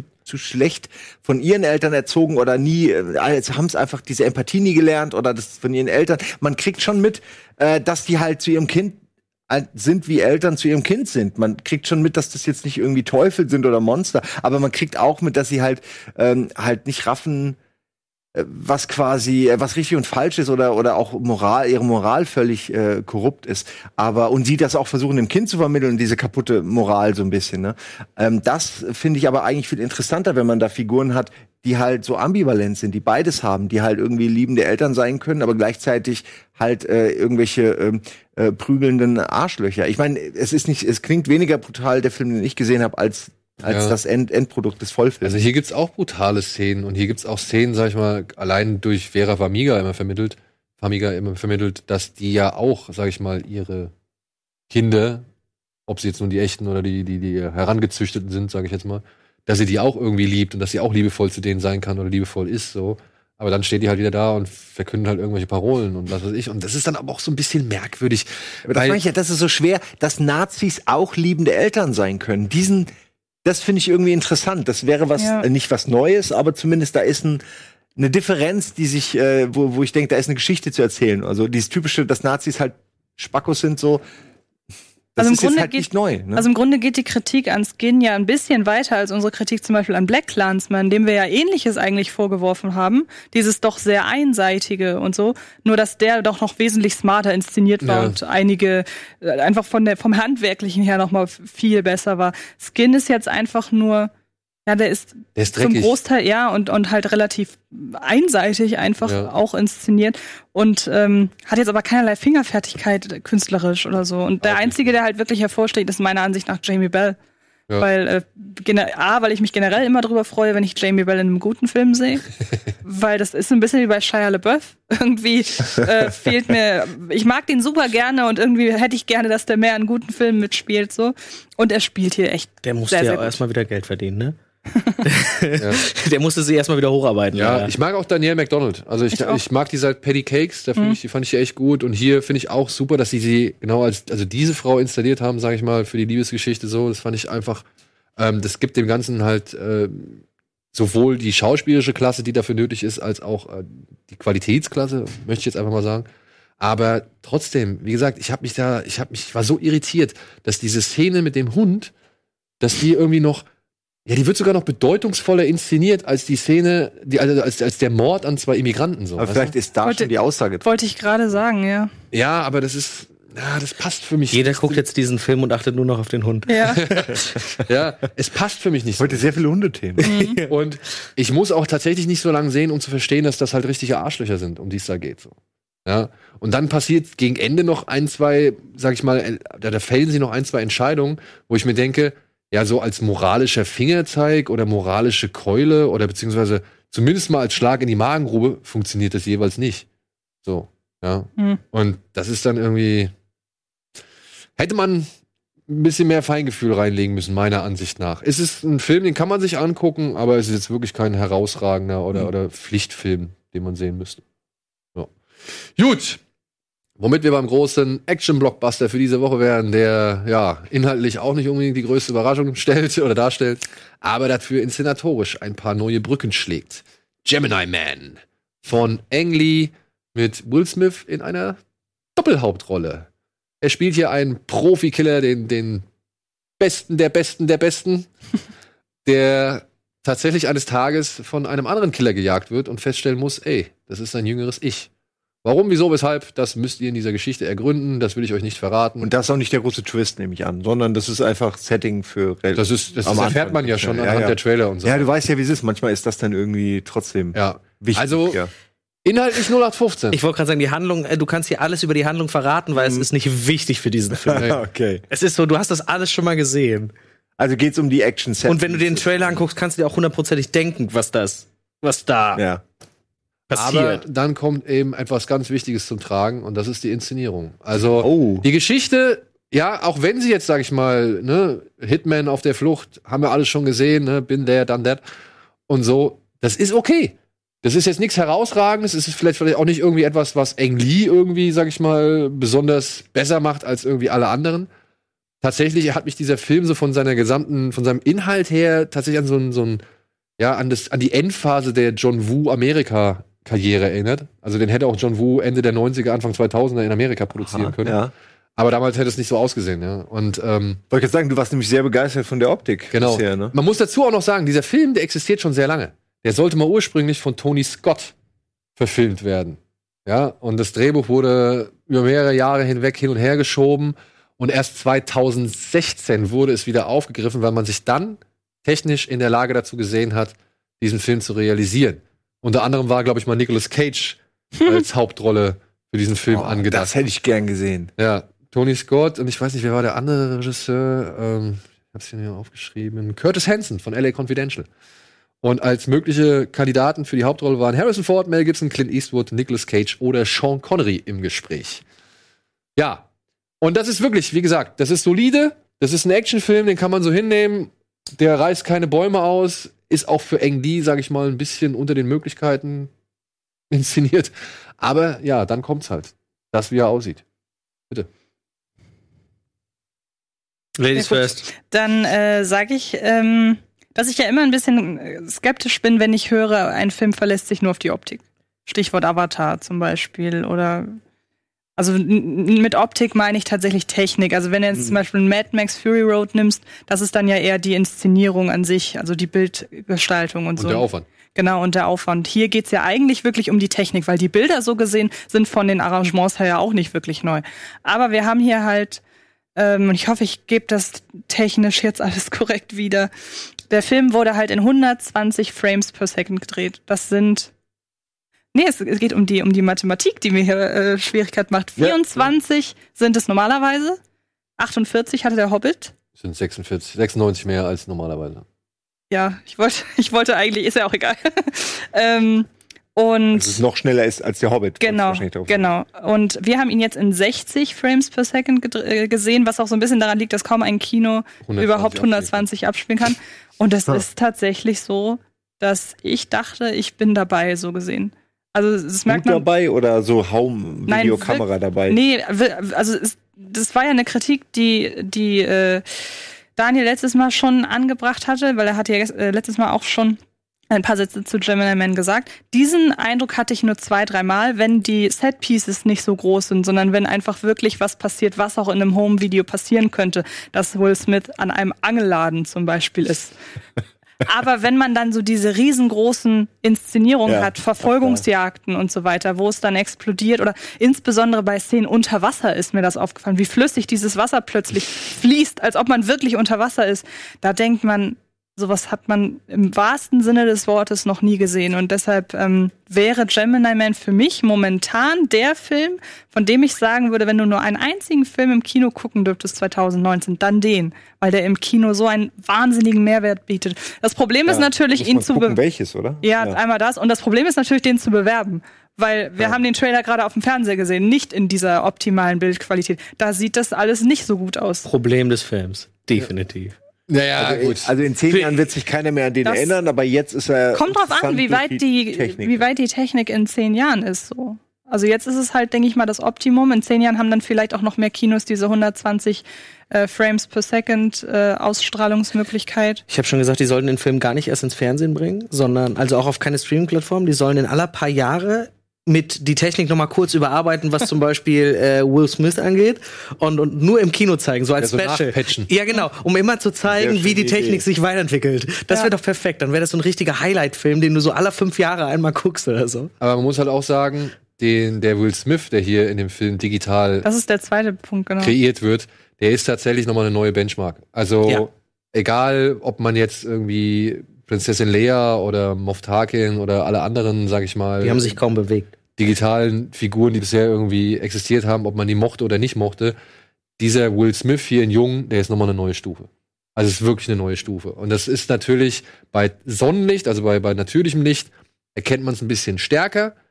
Aber gerade bei künstlichem Licht, ja, und dann halt so, auch wenn es vielleicht ein bisschen abgedunkelter ist, das Setting, es ist beeindruckend, meiner Ansicht nach. Es ist wirklich beeindruckend. Du siehst es am Mund immer mal wieder, dass es, dass Ja. es halt irgendwie ein künstlicher Mensch oder ein digitaler Mensch ist. Ist denn das Vorbild, war das Vorbild dann Will Smith? Hat er sich Er hat, also sie haben eine neue, sie haben, sie haben eine neue Face, Face Motion Capturing Technik benutzt. Also er Mhm. hat so ein Ding auf dem Kopf gehabt, wo man halt seine gesamten Gesichtszüge aufgenommen hat. Dann haben sie Archivmaterial aus der Prinz aus Bel Air und noch so anderen Ja, Sachen, gibt's genug. Äh, Genau. schon ähm, haben sie eine genommen Menge Texturen. und haben das zusammen mit einer digitalen Figur verschmelzen lassen. Sie hätten ja theoretisch Ah. aber nicht ihn als Darsteller nehmen müssen, korrekt? Sie hätten theoretisch auch einen anderen nehmen können und trotzdem die Maske draufnehmen. Nee, glaube ich Nee, nicht, ist es weil nicht? sie wollten ja schon natürlich seine Es geht nicht nur um, äh, nee, aber die Möglichkeit, dass die Emotion natürlich dann wahrscheinlich eine andere gespielt wäre, aber von, von, dass ich trotzdem denke, es ist der junge Smith, egal wer da drunter steckt. Ist es nicht, so habe ich das verstanden. Ich glaube, sie haben tatsächlich die, die, den Vorteil genutzt, dass es eben der echte Will Smith ist, um halt gewisse, ich, ich weiß, du kannst dich dran erinnern, da gibt's eine, eine Szene, da kommt er in diesen Raum rein und äh, erfährt eigentlich tatsächlich, wer, was, was die. Gibt's ja sogar Setfotos von, wie Genau. sie, wie das aussieht. Und da, da gab's eine Szene, da verzieht der junge Will Smith Jr., wird im Film genannt, ver- verzieht so die Stirn. Und dann siehst du plötzlich so richtig so Dellen in der Stirn Ja. drin und so. Und ich glaube, das ist einfach, das kann nur so entstehen und nur so wirken, weil du halt weißt, wie das Original sich in dem Moment ja verrunzeln würde oder, oder in Falten legen würde oder sonst irgendwas. Ich glaube, das kannst du mit einem anderen auch darstellen, aber ich, es gewinnt meiner Ansicht nach an Echtheit oder an, an Glaubwürdigkeit eben aufgrund der Tatsache, dass es wirklich Will Smith ist, den sie da abgetastet haben. Meiner Ansicht nach. Und vielleicht um noch Warum eine- herrscht jetzt hier Schweigen? Ja, und vielleicht um noch eine ganz kurze andere Meinung von jemandem, der nicht so in der Filmblase, also ich meine, wir verfolgen jede einzelne tricktechnische äh, Neuheit und Manchmal. sind ja und sind sind permanent irgendwie da drin und wissen, das ist jetzt großartig und das nicht und bla bla. Ähm, und ich saß mit meiner Schwester, die nicht in dieser Filmbubble ist im Kino und die wusste auch nicht, welchen Film wir gucken. Ich habe ihr nur vorab erklärt, falls das für dich ein bisschen komisch aussieht, lass dich nicht irritieren, weil das soll so sein. Habe ja auch erklärt, warum das so ist. Und die kam am Ende da raus. Um A war ihr erster Kommentar, boah, den haben sie aber jung geschminkt, Will Smith. Also sie hat nicht gesehen, dass es eine am Computer entstandene Figur ist. Die konnte es gar nicht glauben, als ich ihr das erzählt habe. Und B meinte sie eben auch so dieses, diese, dass sie das noch nie gesehen hat. Und dann hat sie mich abends nochmal angerufen, um mir nochmal davon vorzuschwärmen. Und das habe ich, Das hab ich auf jeden Fall also Reaktion. die ja. hat das, die hat auch wohl irgendwie jedem, den sie an dem Tag getroffen hat, davon erzählt, wie großartig dieser Film ist, weil sie meinte, sie hat noch nie so etwas im Kino erlebt. Jetzt will ich den auch Und- sehen, verdammt. Ich wäre da nicht reingegangen normalerweise. Aber ich glaube, das Problem ist ja immer, das wird einem ja auch gerne mal vorgeworfen, wenn man so ein Format hat, wo man kritisiert. Wir gucken ja ganz anders Filme, das hast Ja, du ja klar, gerade gesagt. eben. Und natürlich guckt man noch mal spezieller hin, wenn halt genau so eine Technik im Mittelpunkt steht. Und wir haben gerade schon gesagt, die Handlung ist total irrelevant. Mhm. Ja. Es geht darum zu zeigen, wie ist der neue Stand der Dinge, was Genau. ist möglich. Ich hatte totale Schwierigkeiten am Anfang wegen diesem anderen Bildformat da reinzukommen. Für mich wirkte es zu echt, zu sehr Kamera. Ich habe die Kamera eine geile neue Kamera in der Hand und film das mit, aber halt im guten Stil. Ähm, das hat mich erst ein bisschen so, weil ganz am Anfang gibt's eine Zugszene. Und da ist ganz kurz eine Letterbox eingesetzt. Und das hat mich erstmal ganz kurz, hä, warum ist da eine Letterbox? Und dann ist aber eben keine Letterbox mehr da, was ja auch nicht mehr unbedingt typisch für einen Kinofilm, also ja. Ähm, du gewöhnst dich aber schnell dann doch daran, auch wenn du nicht so ein Fan vielleicht davon bist wie ich. Und was, was die, die Verjüngerung angeht, muss ich auch sagen, vor allem in den, in den künstli künstlichen Lichtverhältnissen mega. Vor allem so, es gibt eine Szene, hat man auch im Trailer gesehen, da kämpfen die miteinander. Das ist schon echt Ja. ultimativ gut. Meinst du den Katakomben? Ne? Ja, genau. Die Lichtszene, die du gesagt hast, da hab ich ja gedacht, Leute, das hätte man jetzt auch noch mal, dann machen Regenwetter oder was weiß ich. Das, das hat's leider, leider ein bisschen kaputt gemacht, ähm, die Szene, wovon ich denke, dass du sprichst. Ähm, und ich gucke da aber auch sehr stark drauf, weil mir es einfach oft aufgefallen ist, bei, wenn man es verjüngert, man vergisst immer den Körper der Person. Also klar versucht man dann das Dekolleté irgendwie wieder auch zu verjüngern, aber die Breite des Körpers. Will ist im Vergleich zu Prinz von Bel Air richtig breit geworden und der Junge, Ja, der Junior, ja. ist auch so breit. Und das, das, das ist aber so Detail, ne, das interessiert wahrscheinlich nachher keiner dazu. Vor allem könnte man das tatsächlich noch so ein bisschen mit der eben Herkunft, also mit seiner Herkunft. Dass er auch trainiert ist, natürlich, das kannst du nachher so auch verkaufen. Das, das ist aber so ein Ding, was mich ein bisschen gestört hat, aber auch, weil ich nur sehr nörgeln wollte, wahrscheinlich. Irgendwo drauf gucken wollte, was ist doof, weil es ist schon echt gut. Also die, er hat ja jetzt gerade auf Rotten Tomatoes, das hat mir Wolf gestern erzählt, 22 Prozent. Das finde ich ein bisschen, finde ich ein bisschen ungerecht. Aber wahrscheinlich, weil wieder viele mit einer, also die Kritiker vor allem da reingegangen sind und gesagt haben, ja, die Handlung ist scheiße vielleicht. Ja. Ne? Aber das ist wieder der Punkt, wenn du in den Film reingehst, wie Fast and Furious, und du sagst, ich will eine geile Handlung, dann bist du halt falsch in diesem Film. Und das finde ich bei Gemini Man genauso. Du gehst da rein, um Ja. und dann, wenn du halt mit dieser, mit dieser zumindest 60 Frames per Second Möglichkeit, ja, wenn du dann halt die, die Situation hast, dass dir das Bild einfriert oder langsamer macht und du dann halt wirklich siehst, wie tausend Dinge durch die Gegend fetzen. Und jedes kann, also jeden Wassertropfen, jeden Holzsplitter, jede Maispackung, die oder oder, oder, oder Mehlpackung, die aufgeplatzt ist, kannst du wirklich im einzelnen Körnchen irgendwie entdecken so. Und das ist Ja, mir ist halt vor allem die eine Szene im Kopf geblieben, wo sie da sitzen auf dieser Terrasse und im Vordergrund sind die Hauptfiguren fokussiert, weil sie gerade miteinander reden. Und im Hintergrund hast du diese Skyline von, ich glaube, es war auch Budapest dann. Budapest, ja. und du erkennst immer noch jedes einzelne Haus. Und es ist noch nicht mal scharf gestellt, aber trotzdem könntest du jedes einzelne Haus genau irgendwie, kannst du es genau erkennen. Also da sind so viele Informationen einfach in einem Bild. Oder sie geht auch einmal irgendwie, das ist, glaube ich, der, der, der spektakulärste Tiefeneffekt, den ich jemals gesehen habe, wo sie durch diese äh, Bibliothek geht. Erinnerst du dich? ja, da geht, ja. geht die Haupt- oder die eine Nebenfigur geht einmal durch so einen endlosen Gang von der Bibliothek und du hast das Gefühl, du gehst mit ihr und das ist schon echt, also, und es, er nutzt es halt auch wenig, er nutzt diesen 3D-Effekt wenig für dieses reißerische, ich schmeiß euch Sachen ins Gesicht, Ja. sondern er nutzt es hauptsächlich, um dich wirklich da reinzuziehen. Und ein entscheidender Vorteil tatsächlich auch, das fand ich wirklich sehr angenehm, weil wir haben den ja auch in 3D gesehen in Budapest, als ähm, wir da waren. Das 3D, also beziehungsweise das ist einer der ersten 3D-Filme, der richtig hell ist. Der nicht so dunkel ist. Der nicht irgendwie auf die Augen so einwirkt, weil du die dun- dunkle Brille Ja, drauf hast. ja. Diese 60 Frames oder beziehungsweise die Art und Weise, wie der Film inszeniert worden ist, ermöglichen halt, dass der Film deutlich heller erscheint mit einer 3D-Brille auf, als zuvor jeder andere Film mit einer 3D-Brille. Ja, was da alles dranhängt, dass man das Ja. richtig äh, genießen kann am Ende. Genau. Äh, was da noch so ein bisschen dranhängt, ist unter anderem ein Interview mit Ang Lee und Jerry Bruckheimer, das ich in Budapest geführ, äh, geführt habe. Davon zeigen wir euch jetzt noch mal einen kleinen Teaser. Das könnt ihr dann aber im Anschluss auf dem Kino Plus Kanal gucken und direkt nach diesem Teaser gehen wir in die Werbung und melden uns dann gleich zurück mit ein paar Streaming-Tipps. What is your favorite action movie of all time?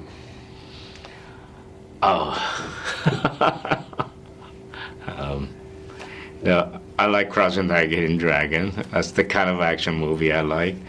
Uh, yeah, I think Die Hard, all of this is great. Um, know, Terminator 2, you know, a good one.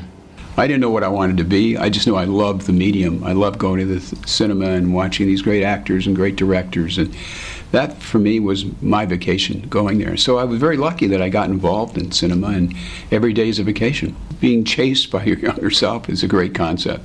And the fact that we could actually create Junior and Ang figured out a way to do it. We had no idea it was going to work, by the way, including Ang.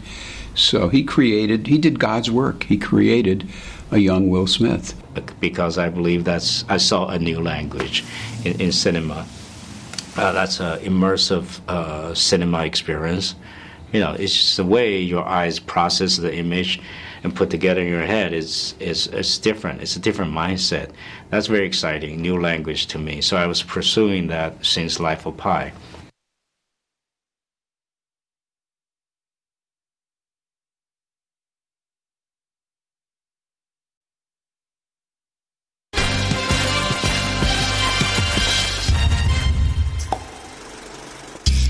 Hallo und willkommen zurück zur aktuellen Ausgabe Kino Plus. Das waren die Kinostarts dieser Woche. Wie gesagt, heute gibt's noch auf unserem Kino Plus Kanal das volle Interview mit Jerry Bruckheimer und Eng Lee.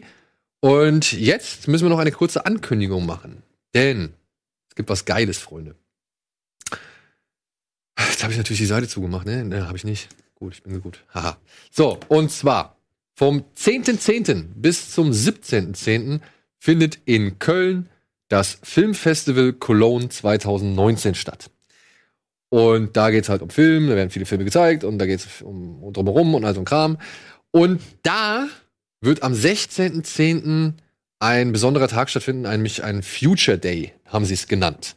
Und da gibt's unter anderem zuerst mal ein, eine Gesprächsrunde mit mehreren Regisseuren, unter anderem Christian Petzold und Baran Booda, der die Netflix-Serie Dark inszeniert und geschrieben hat. Das wird äh, stattfinden. Und danach gibt es ein Talk mit Hideo Kojima und Nicholas Winding Reffen, der Regisseur von Drive, Valhalla Rising, Only God Forgives. Nee. Doch, Das ist ja Hammer. Also ist ja wirklich Und Neon Demon, und wie sie alle heißen. die Kombination hier. Genau, und die beiden, weil äh, Nicholas Winding Reffen ja in Death Stranding ebenfalls auftauchen wird, und die beiden werden sich ein bisschen über Kojima, Kojimas Herange Herangehensweise, Kojimas Arbeit und so weiter und so fort und natürlich über Death Stranding unterhalten. Und im Anschluss an dieses äh, Gespräch gibt es noch mal ein Panel oder ein, ein Talk mit Nicholas Winding Reffen, mit David Frost und mit Jimmy McDonough. Donner, weiß nicht genau, wie es ausgesprochen, ausgesprochen wird. Ähm, der eine, also Jimmy, ist ein Biograf und Journalist, der andere ist der Creative Director von The Bureau und Nicholas Winding Reffen ist natürlich der Regisseur, der auch schon mit Hideo Joe Kojima geredet hat und die werden dann nochmal über den Streamingdienst von Nicholas Winding Reffen reden bei NWR. Und das werden wir hier alles auf dem Sender übertragen, liebe Freunde. Making the most eccentric streaming service ever. Ever. Genau. mag das Wort eccentric Ja. in diesem Kontext so. Okay, was könnte das sein? Und darum geht's. Und das werden wir halt, wie gesagt, hier zeigen und vielleicht noch ein bisschen mehr von der Messe mal gucken. Und mit ein bisschen Glück, mit ganz viel Glück, kriegen wir vielleicht Herrn Reffen auch nochmal zum Gespräch. Aber das sind Träume und, und Visionen, die noch nicht Realität geworden sind oder von denen wir nicht wissen, ob sie Realität werden. Deswegen lasst uns da einfach ein bisschen weiter träumen. Aber wenn euch das interessiert, wir werden auch noch mal an anderer Stelle hier und da ein bisschen auf dieses Filmfestival Cologne hinweisen. Wie gesagt, vom 10. bis zum 17.10. Und dementsprechend hoffe ich, dass ihr dann einschalten werdet, wenn eben dieses Gespräch stattfinden wird. So, aber ihr könnt noch ein bisschen was anderes gucken. Ne? Wir Mhm. haben noch ein paar andere Filmtipps Immer. am Start. In unserer Kategorie, es ist der Anfang des Monats und deswegen gibt's heute unsere Kategorie Stream It. Ah, ja.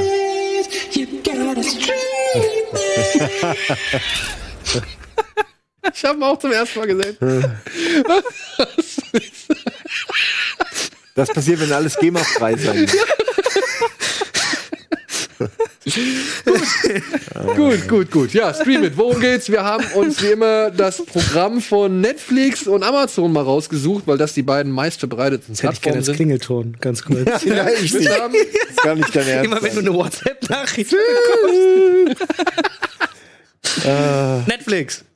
Ja, das haben wir uns angeguckt. Was hatten wir jetzt hier Jan geschrieben? Shadow of the Moon war das? Shadow of the Moon war das.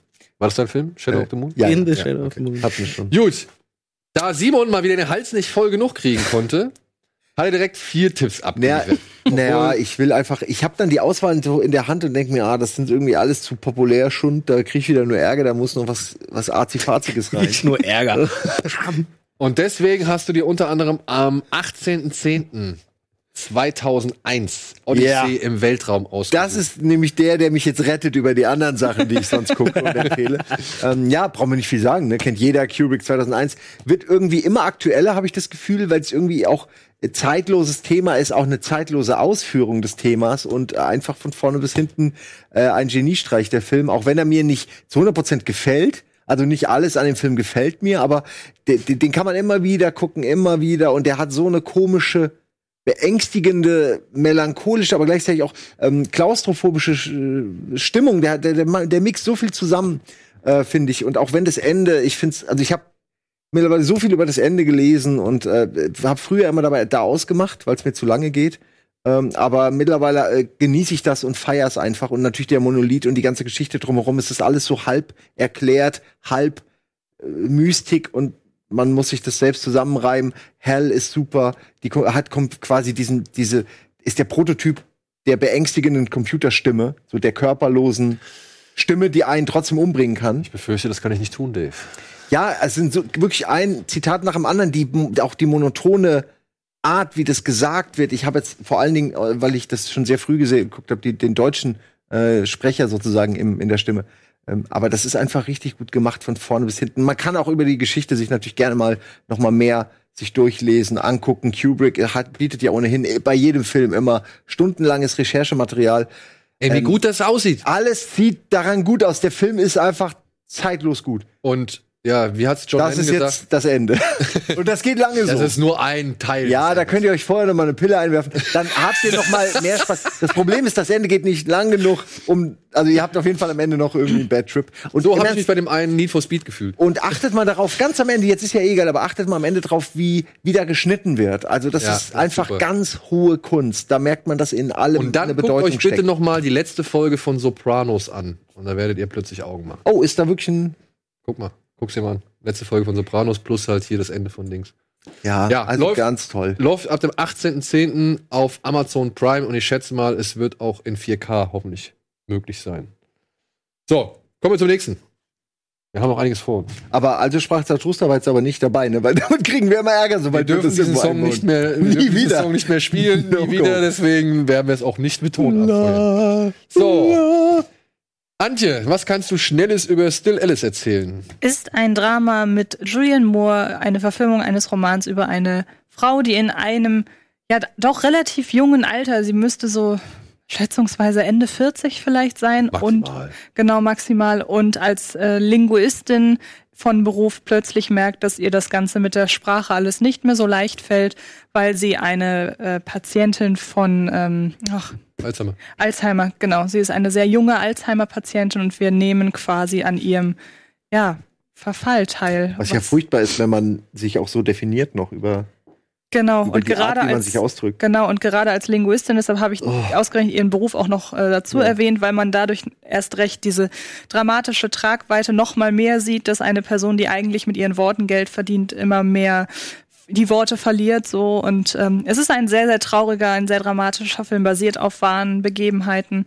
Ich meine auch, wenn ich mich recht dran erinnere, dass die Produktionsgeschichte auch relativ tragisch ist, weil einer der, ich weiß nicht, ob es der Regisseur oder der Drehbuchautoren ist, selber an Alzheimer erkrankt ist und die Fertigstellung des Films gar nicht mehr miterlebt hat. Also das Boah. ist äh, ja, es ist sehr sehr harte Kost, aber ähm, ist glaube ich unter den ähm, Kandidaten auf der Streaming-Plattform einer der ja, qualitativ besten Filme, die man sich so anschauen kann.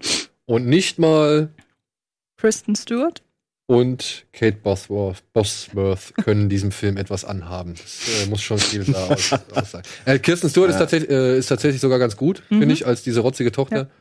Äh, die andere Dame hat halt wie immer null Ausstrahlung im Gesicht, aber das ist halt auch vollkommen egal, denn es geht halt um Julie Moore und die nimmt diesen Film halt wirklich vollkommen Ja. ein und spielt eine sehr, also hat wirklich, es ist wirklich eine sehr gute Leistung. Hat auch den Oscar dafür gewonnen.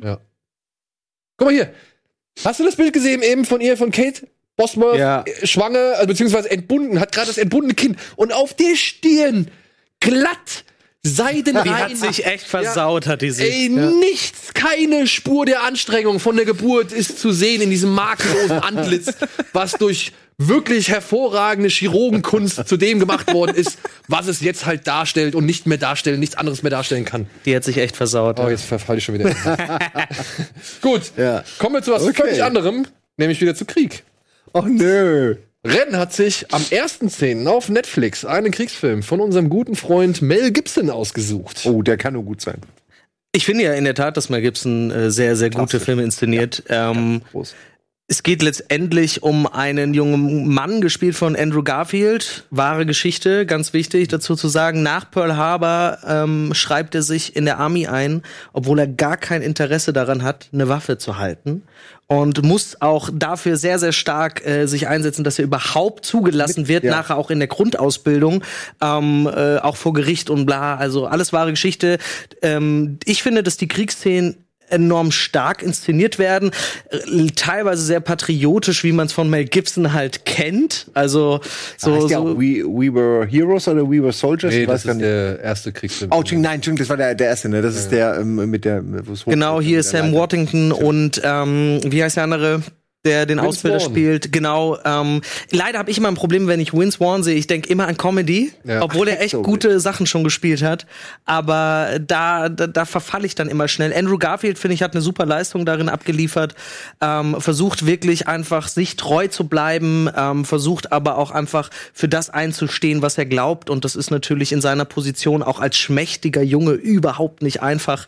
Ähm, und ich mag einfach wahre Geschichten, wo man man hat, Das ich habe ein bisschen Frage, reingelesen. Wie, also, wie Es viel ist davon ist denn wirklich, weil es klingt sehr, sehr gesehen viel wahr. Kino, es ist nahezu unglaublich. Es sind, es sind sehr, sehr wenige Dinge, das, was ich gelesen habe, verändert wurden, bestimmte Ausgangslagen, aber im Großen und Ganzen, zum Beispiel hatte er vorher wohl auch schon mal eine Auszeichnung irgendwie bekommen, bevor die Ereignisse aus dem Film letztendlich passiert sind. Und die Zahl Ähm, der geretteten Soldaten variiert auch von, von Überlieferung zu Überlieferung. Genau, genau. Ähm, man sagt irgendwas mit 75 im Film, ähm, steht auch im Netz, aber es kann auch weniger sein. ich meine, man sieht ja, was da passiert, da ist es fast egal. Das ist schon ein Dutzend, würde ich sagen, reicht. Ähm, Ich finde, man bekommt einfach eine Heldenreise, wenn man dann noch diesen Bezug hat, es ist wahr passiert, auch wenn was verändert wurde. Aber da ist ein junger Mann, der immer nur Hate abbekommen hat, weil er einfach kein richtiger Soldat sein kann ohne Waffe und der dann allen zeigt, dass er trotzdem etwas ausrichten kann in diesem äh, Krieg gegen die Japaner. Das ist schon echt gut inszeniert und deswegen habe ich den aufgeschrieben. Der ist jetzt Ja, auch schon auf Netflix. Am ersten ist er, glaube ich, gestartet. Er Ja. verteidigt da ja auch eine Kultur, die auf der Religion mit aufgebaut ist. Genau. Und insofern macht er eigentlich, eigentlich alles richtig. Ich meine, Ja. klar kann man so einen Krieg nicht führen, aber eigentlich macht das richtiger Und- als und- alle anderen. Äh, Vor allem Also- äh, stellt der Film halt auch diese, diese Frage auf von, alle sagen, sie glauben an Gott und bla, aber er ist Genau. der Einzige, der wirklich äh, diesen Glauben mit sich Das ist, führt und sagt, meine. nee, Sam samstags kann ich nicht.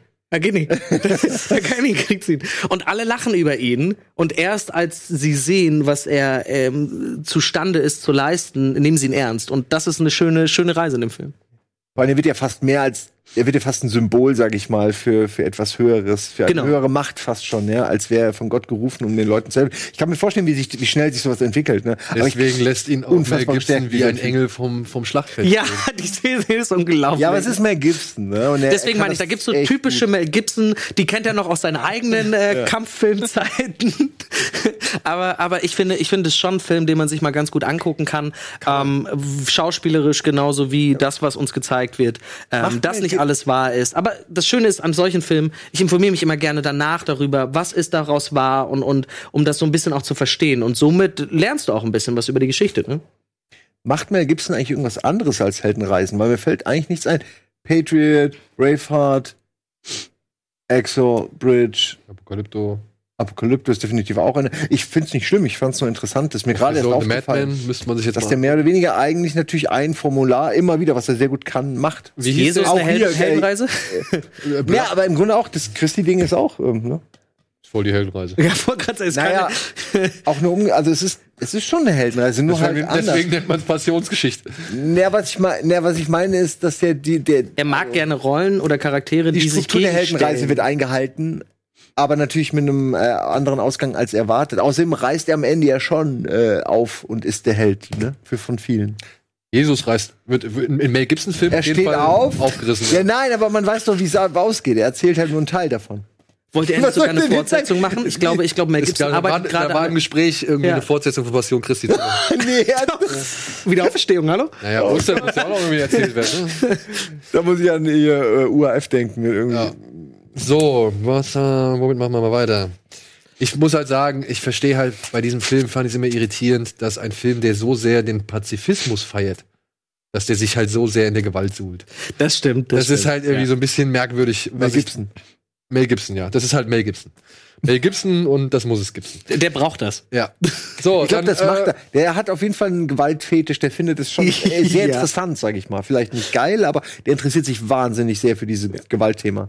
Ich würde jetzt mal kurz einen Film kurz abreißen. Den habe ich nämlich schon ein paar Mal hier schwärmerisch besprochen. Unter anderem haben wir, als wir das unsere Halbjahresbilanz gezogen haben, habe ich glaube ich darüber gesprochen. Er läuft am 14.10. auf Amazon an und da bin ich Amazon echt immer dankbar, weil die genau solche Filme mit ins Programm aufnehmen, wo ich immer einen Ständer kriege. Äh, der heißt Asche ist reines Weiß. Ein chinesischer Film über einen Gangster und seine Freundin, die eines abends, als die beiden angegriffen werden, während sie mit dem Auto durch die Gegend fahren von einer verfeindeten Gang, werden sie angegriffen und sie zückt halt eine Waffe, um ihn zu beschützen, was in diesen Zeiten, in dieser Region Chinas eine absolute, ähm, ja, ein absolutes No-Go ist, beziehungsweise Frau mit der Waffe oder äh, Ah, überhaupt eine Waffe zu Autorität? besitzen. Ach so. überhaupt eine Waffe zu besitzen und sie wird dafür halt für lange Jahre inhaftiert und versucht jetzt nun nach der Haft zurück ins Leben zu finden, zurück zu ihrem Freund zu finden und so weiter und so fort und sie halt auch in dieser Gesellschaft zurückzufinden, die sich halt in der Zeit im krassen Wandel voll, also einen krassen Wandel Ja. vollzogen hat. Und dieser ganze Film ist, wie ich halt schon gesagt habe, eine sowohl Huldigung, aber auch eine Dekonstruktion des von mir so sehr geliebten The Killer von John Woo, weil hier einfach mal die Rollen komplett umgekehrt werden und auch dieses ganze Heroic Bloodshed-Thema so ein bisschen, sag ich mal, in seinen Grundfesten erschüttert wird. Was er aber halt mit Respekt macht, und das ist das, was mir in diesem Film so gefällt, weil er schafft es halt, diese Umkehrung ohne auf, also ohne, dass du halt am Ende siehst und sagst, oh, The Killer ist aber ein Scheißfilm.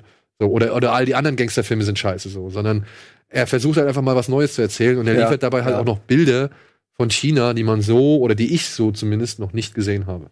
Also ist halt für mich, für Asia-Freunde, ein kleiner Geheimtipp. Ist ein bisschen lang, ist ruhig, ist kein großartiger Actionfilm so, aber Ist rein. allein die Hauptdarstellerin ist für mich, sag ich mal, die Zeit wert, um sich diesen Film einmal anschau anschauen zu können. Gut. Ich mach schnell weiter, äh, dann kann, das, kann ich das schnell abhaken. Ähm, jetzt am Freitag startet noch ein weiterer Film, den ich ebenfalls als Streaming-Tipp empfehlen möchte. Denn er ist mal ein bisschen was anderes, beziehungsweise es ist wieder einer dieser Filme, die man halt schon lange nicht mehr gesehen hat und er schlägt auch so ein bisschen in eure Kerbe der Netflix-Filme rein, die vielleicht nicht gut genug fürs Kino sind, aber doch noch irgendwie auf der Couch ein ganz gutes Erlebnis machen. Er heißt In the Tall Grass und basiert auf einer Kurzgeschichte von Stephen King und handelt von einem Geschwisterpärchen, das auf der Reise, auf der Durchreise ist oder beziehungsweise irgendwo hinreist.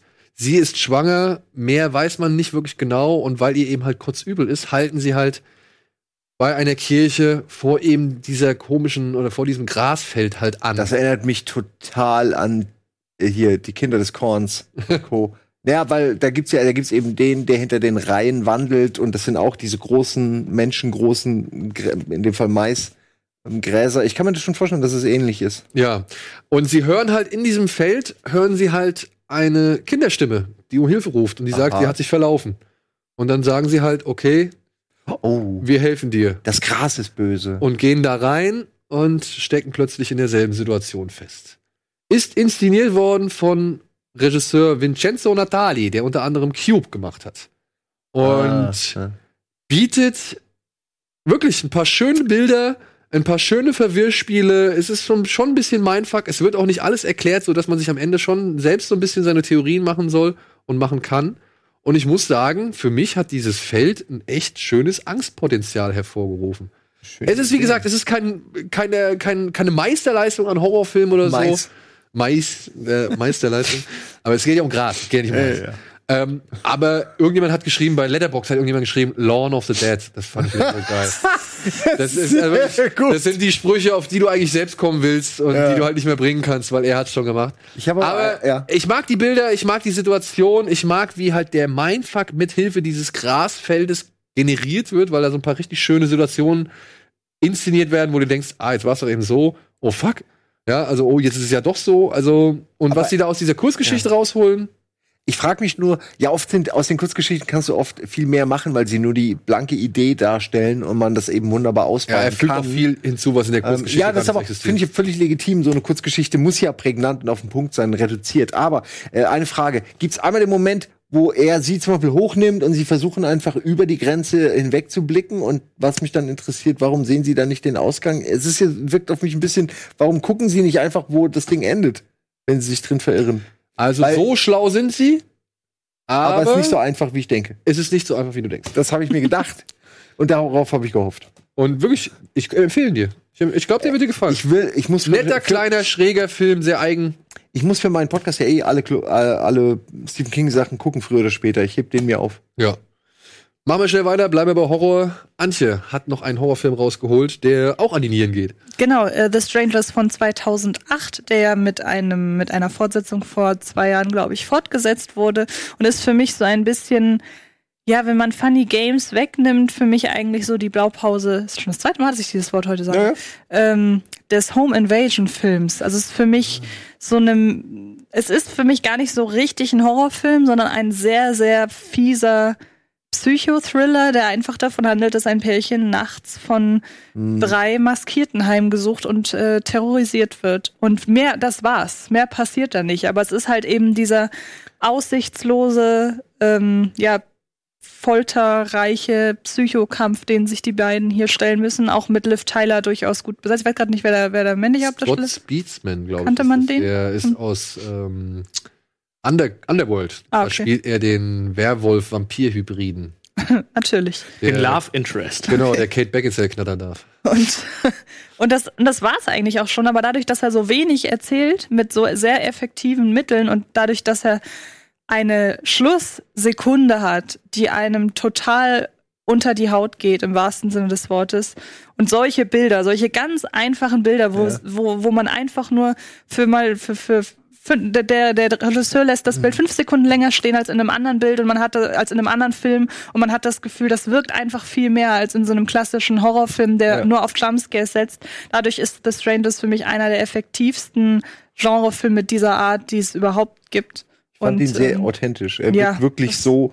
Er könnte so passieren und man fragt sich Exakt. ja, was willst du wirklich machen Eben. letztendlich, wenn drei Leute wirklich vorhaben, in deine Bude zu kommen? Ja. Weil, wenn man mal ehrlich ist, was machst du dann? Du kannst nichts machen. Genau, und dann kommt ja noch diese perverse, ja, diese perverse ähm, Idee dazu, warum die das überhaupt machen. So, und ähm, also ich, ich finde den jedes Mal wieder ziemlich beklemmt und ähm, er funktioniert auch nach mehrmaligem Schauen über die Jahre. Ich finde, er ist gut gealtert und so. Ich meine, so alt ist er ja auch noch nicht, aber nee, kann man echt, echt machen. Ab dem 22.10. auf Amazon. Und jetzt bin ich gespannt, wie uns Rennen innerhalb der verbleibenden Zeit bis zur Werbung erklären will, warum man sich ab dem 28.10. Wow. auf Amazon die Verlegerin anschauen soll. Äh, den soll man angucken, wenn man natürlich auch wieder wahre Geschichten mag, beziehungsweise Filme auf wahren Ereignissen. Ähm, äh, Tom Hanks ist dabei, Meryl Streep ist dabei. Das ist eigentlich schon der Grund, warum man diesen Film gucken sollte. Ähm, es geht um äh, Papiere, die aufgetaucht sind und etwas beweisen, was die Regierung vertuschen möchte. Und die Washington Post, angeführt von Meryl Streep. Damals war das so, sie war die erste Frau, die überhaupt, ohne dass sie es wollte, auf einmal diese Washington Post leiten musste. Ähm, die musste ähm, sich entscheiden, ob sie alles auf eine Karte setzen möchte, um ja, diese Information rauszugeben oder sich dazu zu entscheiden, nicht diese Information rauszugeben. Ich finde es ein total schönes Zusammenspiel auch zwischen Meryl Streep und Tom Hanks, ähm, weil er will unbedingt, sie ist noch so ein bisschen, na, ich weiß nicht, ob wir das machen können und muss sich gleichzeitig halt in der männerdominierten Welt äh, ja irgendwie durchsetzen. Geiler Film. Die Wahrheit oder zufriedene Aktionäre. Ja, genau. Ja. Ähm, ich muss auch sagen, ich mochte den. Jetzt ist Werbung, sorry, jetzt ist. Ich, ich mochte den tatsächlich auch, obwohl da wirklich, ne, die Kamera schwebt die ganze Zeit nur durch irgendwelche Büroräume. Du siehst eigentlich wirklich nur Menschen in Ja. Räumen, die reden. Ja, aber Spielberg schafft es eben irgendwie aufgrund seiner Inszenierung, den teilweise echt so, so einen richtig schönen Flow zu geben, so dass du halt dich nie richtig gelangweilt fühlst oder überfordert fühlst auch. Ne? Ich finde, ich, also ich hatte dieses Gefühl, dass ich wirklich Sp- Spannung, mit Spannung dabei war, weil ich kannte die Story gar nicht. Also äh, auch die wahre Geschichte dazu nicht.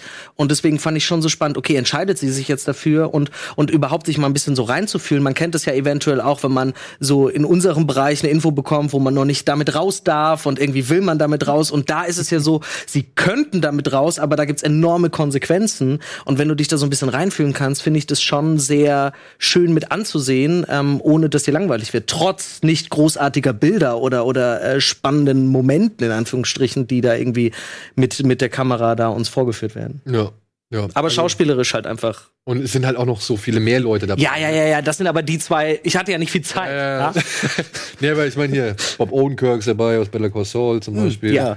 Ähm, hier der ähm, Michael Stuhlbarg ist mit dabei und glaube ich, meine ich, ist mit dabei. Und also sind wirklich ist ein sehr hoch, hoch dotierter Cast, den der da zusammengetrommelt hat. Er ist nichts, was ich im Kino, ich weiß, dass er äh, vor kurzem, ich wundere mich, dass er jetzt schon hier ist, weil ich habe den noch im Kino in Erinnerung, aber ist auch schon wieder, glaube ich, ein Jahr her oder was länger.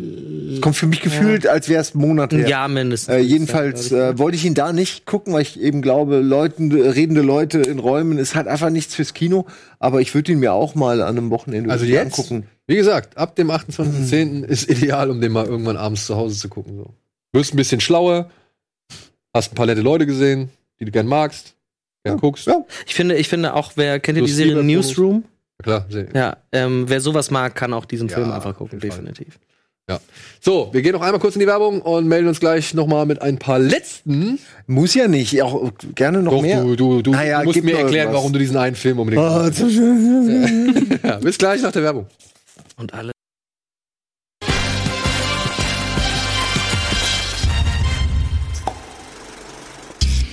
Hallo und willkommen zurück zur aktuellen Ausgabe Kino Plus. Wir sind noch mitten bei Stream It, unseren Streaming-Tipps. Und da hat Simon hier einen Film hinzugefügt. Der ist schon ein bisschen länger Bin gespannt. Netflix erhältlich. Ich habe ihn aber erst jetzt gesehen und für mich entdeckt. naja, entdeckt. Ich dachte, es geht nur um Starts hier. Ja, ja, ja, den kann er kurz abhaken. Danach kommen noch zwei Filme dran, die er halt schnell abhaken. Okay, ja.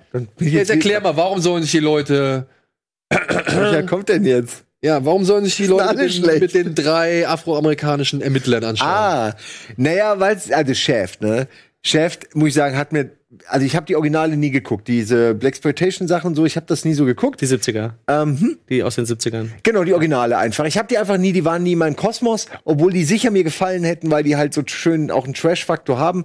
Ähm, und jetzt äh, gab es ja dann die Samuel L. Jackson-Variante, die halt mir zu cool war, irgendwie ein bisschen zu sehr auf, ich hab einen mega langen Schlong und ich bin der Allercoolste. Und das ist eigentlich jetzt der Film, auf den ich damals schon gewartet habe. Ein Chef, der so ein bisschen A, selbstironisch, aber ohne sich zu verleugnen, aber in dem Fall auch mit der mit dem heutigen Zeitgeist umgeht. Denn äh, du hast halt den, sag ich mal, Originalchef, den man jetzt aktuell kennt. Du hast den klassischen Chef äh, in einer in der Rolle als sein Vater sozusagen und du hast seinen Sohn hier, den äh, jüngeren Chef, der die Rolle in, in die Rolle erst reinwächst und der ist auch die Hauptfigur. Er ist gerade nicht zu sehen, aber er ist die Hauptfigur und ist ein bisschen Also. blass da. Ich finde, er, er kommt nicht wirklich rein in die Rolle und bis zum Ende nehme ich ihn nicht wirklich für voll. Aber das liegt auch daran, dass er neben Samuel L. Jackson spielt, der halt einfach der fucking King ist.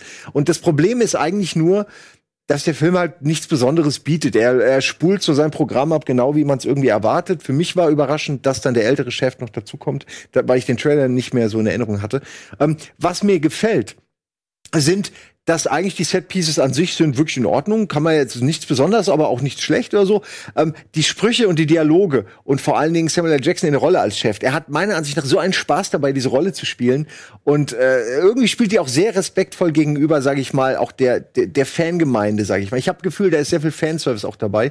Ähm, Aber genau die kritisieren das ja, dass er eben nicht es so? so? ist, wie die, wie die Ja. Originalreihe angedacht wie war. gesagt, ich, ich, ich schaue finde den Film gut. Für mich Ich bin auf deiner Seite. auch, also- ich schaue den aus so einer, aus so einer äh, total äußeren. Ich bin nicht in der Bubble drin. Ich gucke das als Außenstehender und, und musste wirklich oft lachen und ich habe nichts erwartet. Er ich ist habe halt sehr angemacht, klischeehaft. damit ich reden kann. Aber Er ich ist war voll überrascht. gegen Frauen eigentlich, gegen das, was Nee, Frauen aber sich sie- gerade Sie erarbeiten. thematisieren sie das ja auch die Ja, ganze Zeit. ich- ich und du hast halt den Jungen dabei, der sagt, das kannst du nicht machen. Und dann hast du einen, einen Chef, der halt sagt, wie, ich bin doch nicht derjenige, der gegen Frauen ist. Ich Wenn ich sage, ich hau dir auf die Fresse, Art. ich will dir doch auf die. F- Du bist derjenige. Diese klassische Diskussion. Ein Mann, der einer Ich Frau fühlte mich super unterhalten bei dem Film. Ich bin bei dir. Ich, weiß nicht, warum du zu argumentieren, mir gefällt er nicht wegen dem Sexismus, sondern weil er das thematisiert. Mir gefällt diese Metaebene und ich mag das, wenn Filme selbstreferenziell mit so einem Thema umgehen, weil du kannst was sowas wie Chef heute nicht mehr machen, ohne es ironisch zu konterkarieren. Ich, ich, bin, ich bin bei dir. Ich auch. Ich hab nur, ich wollte schnell den Shitstorm noch irgendwie entgegenwirbeln, dass das nicht äh, in die Aber falsche. wir sind ja schon mal zu dritt gegen den Shitstorm jetzt.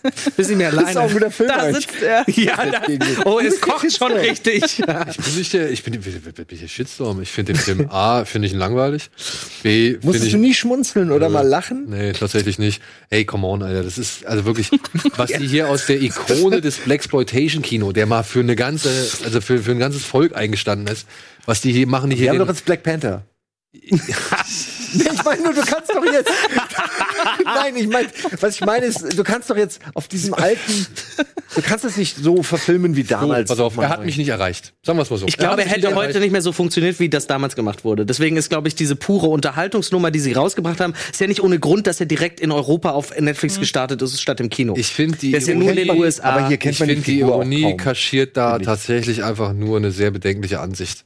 Also, oder beziehungsweise eine Ansicht, die sich einen Scheißdreck um alles kümmert, weil jetzt, komm mal, der erste Auftritt von Samuel L. Jackson ist mit direkt mit irgendwelchen mit dem Glitter, so, erstes ja, Glitter also- Smegma am. Es ist, er wirkt ein bisschen wie der, also nicht wie der Mentor, sondern halt wirklich wie der, von dem man sich fernhalten soll. Aber das passt ja, weil die, die Figur heute nicht, die würde heute genauso anecken. Ja. Und er, ich finde gut, dass eben nicht versucht wird, Samuel L. Jackson weich zu spülen, sondern dass er schon so sein kann, wie er Chef auch vorher interpretiert Dafür hat. gibt es ja seinen Sohn. In dem Dafür hast du den Sohn, der dann halt ein bisschen so beta-esk, aber er wird am Ende halt auch cool und macht Aber Pimmelwitze. so, ja, aber sowohl als auch ist es doch einfach nur eine Tarnung, ey. Im Endeffekt stehen die doch trotzdem zu allem, was sie da gesagt, was, was sie da sagen und sagen wollen. Weiß, ich weiß es nicht. Ich habe einfach mich amüsiert irgendwie. Aber Ja, vielleicht ist aber das auf, der, der Slippery ey, und Slope, wenn wir es jetzt, und wenn wir man es jetzt einfach nur mal, mal abseits von jeder Ideologie und von jedem Zeitgeist sehen, so, dann muss ich sagen, tut mir leid, da fand ich die Sprüche nicht so cool. Ich habe vielleicht auch schon hier und da zwei, drei Mal geschmunzelt, will ich gar nicht abstreiten.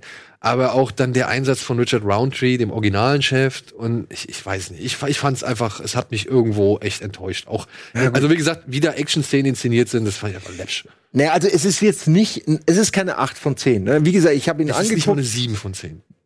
Ah, Einigen wir uns auf eine 6 von 10. 5 maximal, mehr gehe ich nicht mit. Also, Aber für zu Hause ey, ist es eine andere Wertung. genau, wer, also Die Couch-Wertung ist vielleicht. Ja, ich finde, die Couchwertung hat eine andere Skala. wer Ja. das vorurteilsbefreit anguckt. Erzähl mal lieber, warum sich die Leute eher Sie leben oder Cabin in the Woods Ja, also- an, anschauen sollten, die beide am 1.10. auf Amazon Ich will jetzt nicht 20 Filme nennen. Wie wär's denn, mal, wenn mal. ihr mal einen nehmt jetzt von den beiden, über den ihr gucken würdet? Ich- Welchen ich von Cabin in the würdest- Woods. würdest du gucken? Du würdest Cabin Ja, in na the Woods klar, gucken. einer der besten. Horrorfilme, die es so in den letzten Jahren gegeben Aber hat. Sie leben ist auch ein sehr guter Carpenter-Film. Das, ja, mag sein. Dann kannst du den ja vorstellen. Ich, ähm, kannst du gerne also, Hast du ähm, Sie leben nicht gesehen? ähm, Nein. Okay, dann Aber red du doch mal, warum Guck Cabin dir den mal bitte ist. an, weil der hat tatsächlich ein paar echt schöne Ideen dahinter. Aber ich habe dieses Cover tatsächlich im Kopf. Dieses. Ja? Mit dem, Mit der Sonnenbrille? Genau, ja. Und das erklärt, das Gute an einem Cover ist, deswegen hier wäre es für willig, es erklärt den ganzen Film total subtil und gut und sieht noch, finde ich, so gritty aus. Ich mag das sehr.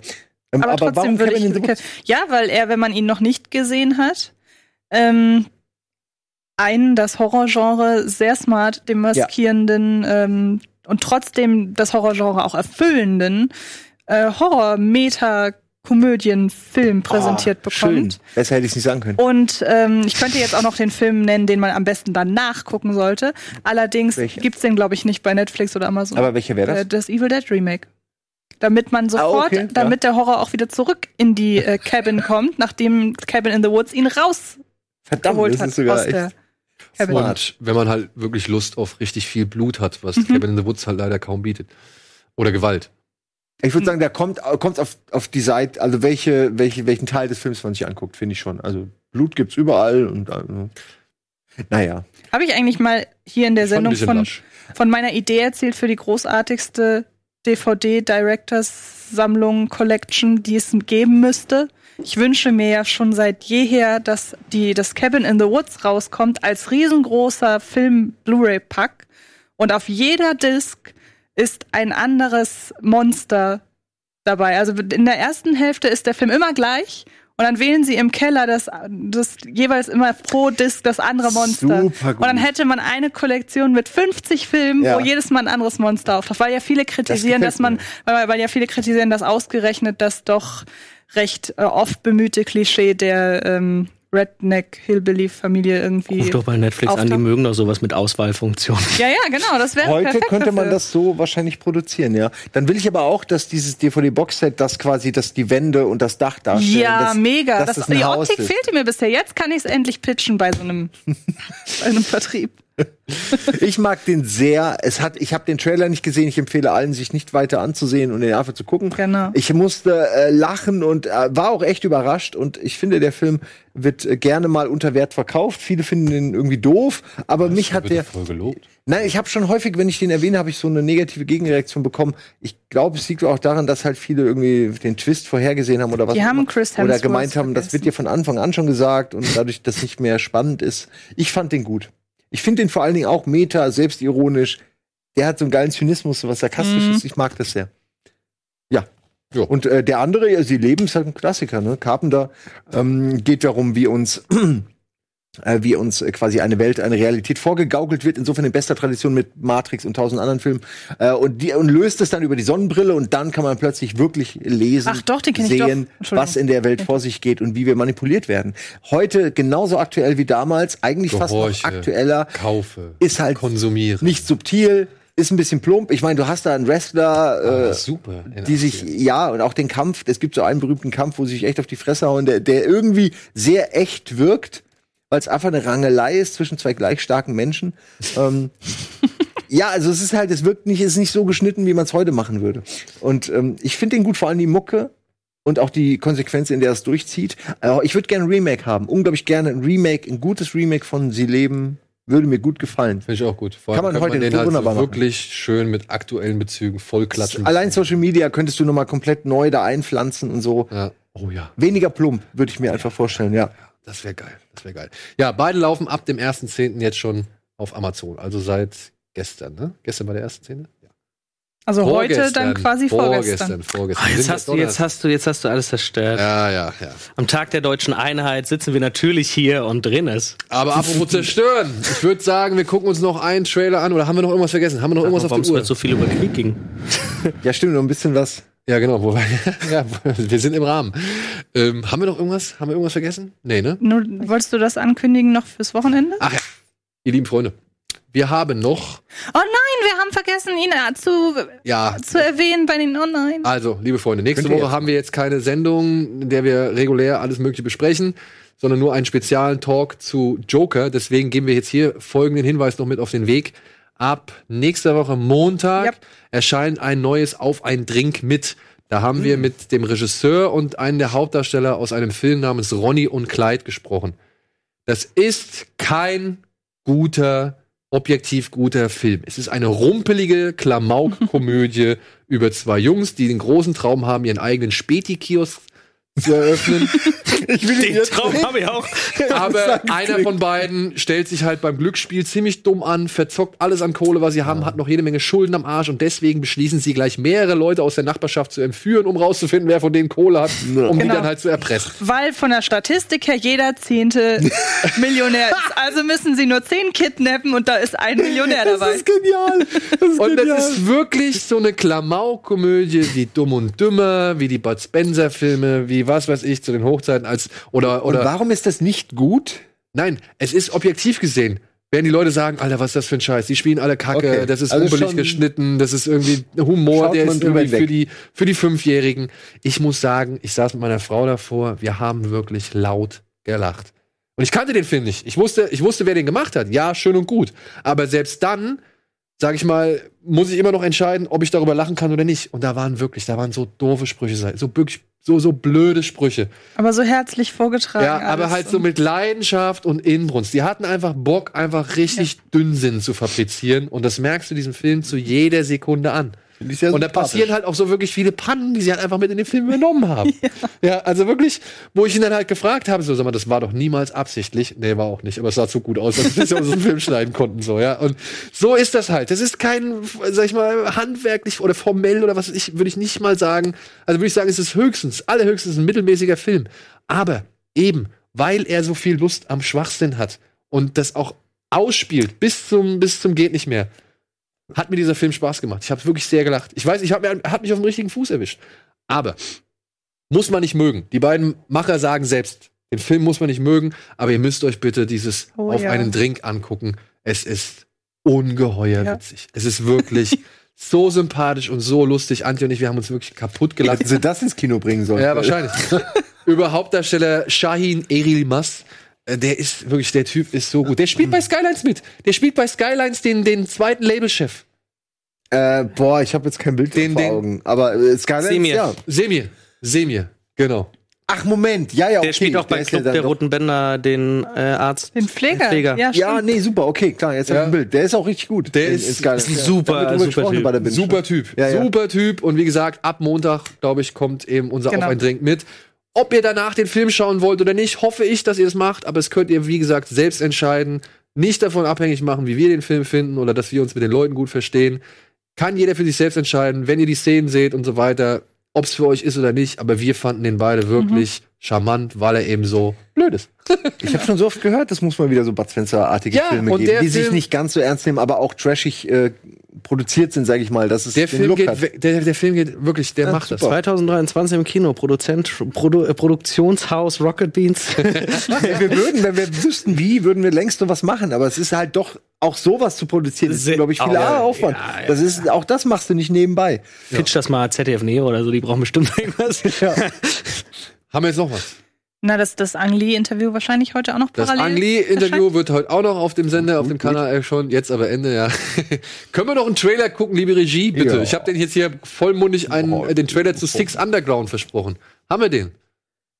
Bitte, bitte, bitte. Komm, komm. Ansonsten sage ich schon mal vielen Dank für die Aufmerksamkeit da draußen. Vielen Dank, Ren, dass du dich Sehr äh, gerne. Wieder Durch mal das Schiedwetter. hast, ja, gequält hast. Danke Simon, danke Antje. Wir sehen uns ja gleich noch bei dem nächsten Gespräch. Genau. Kriegen wir es noch hin? Bitte. Gebt mir ein Zeichen. Ja! So. Six Underground, der teuerste Netflix-Film aller Zeiten. Mit Ryan Reynolds was der Hauptrolle. Soll irgendwie an die 100 Millionen kosten. haben.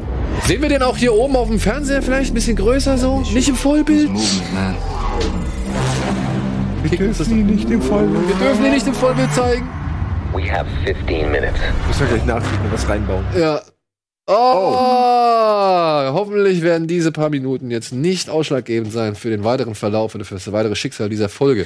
Kriegen wir es hin? Bild im Bild. Da, okay. So, nochmal. Zack. Wir sehen große Gebäude. Wir sehen rot. Wir sehen Ryan Reynolds. Wir müssen Wir sehen noch größere Gebäude. Ryan. Wir sehen, wie heißt der? Ben Hardy.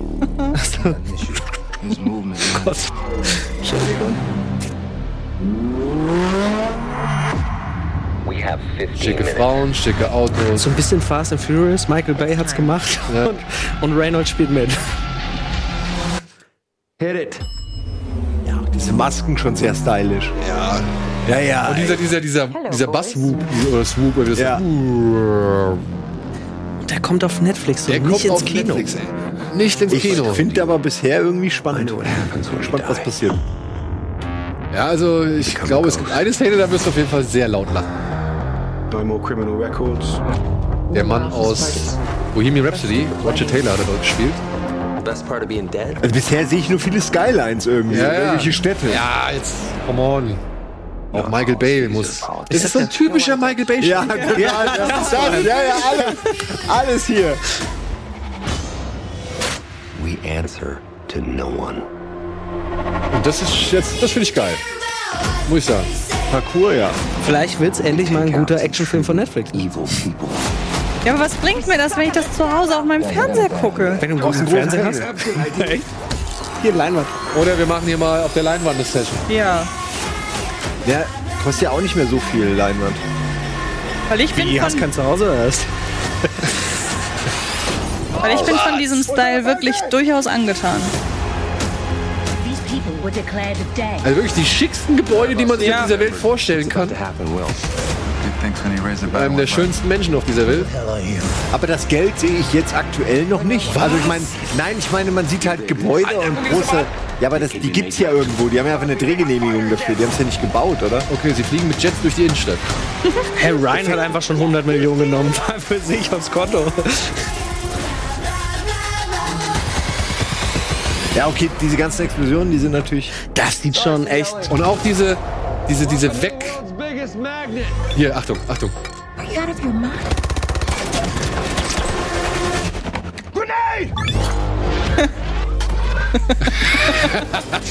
Geil. Das ist eine gute Idee. Gut, ja, Fuck, ist ich das auch. gut.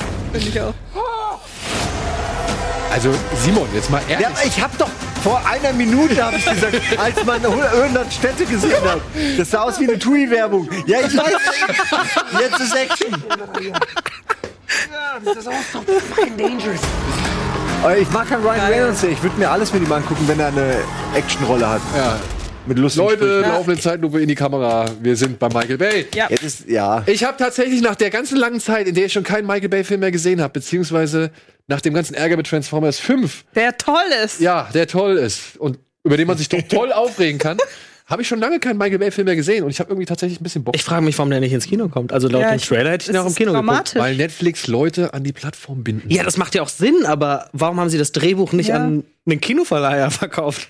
Verstehe nicht. Egal, weil- ich werde ihn mir angucken. Vielleicht, weil hier dieser, wie hieß der, 13 Hours? Mhm. Vielleicht, weil der einfach nicht so gezündet hat? Aber das ist doch jetzt was ganz anderes. Ja, gut, er hat halt Ryan Reynolds. Ja, vor allen Dingen Ja, kann man das an die Leute von Fast and Furious, an die Und damals Fans war John irgendwie verkaufen. noch nicht so. Ey, wenn der Trailer irgendwo läuft, wird doch keiner darauf kommen, dass das von Netflix ist. Also Nee. so Vielleicht der, bringen sie ihn aber auch noch mal kurz ins Kino, haben sie mit Irishman oder machen sie mit Irishman ja auch. Ja, Ja, ja, die wegen der Oscars. Auch, ja. genau. Hat Irishman nicht diese absurd hohen Bewertungen gerade bekommen? Ich habe so eine Liste Ja, gesehen, irgendwie 10, gerade 10, richtig. 10, 10, 10, 9,5 oder Ja, so. den werden sie aber tatsächlich nur als Pressevorführung im Kino zeigen und nicht als Pressescreener vorab äh, über Netflix. Ich frage mich, ob Netflix all das so hilft. Echt? Also, ob denen das äh, hilft, so ein paar wirkliche, äh, so Kritikerlieblinge zu haben.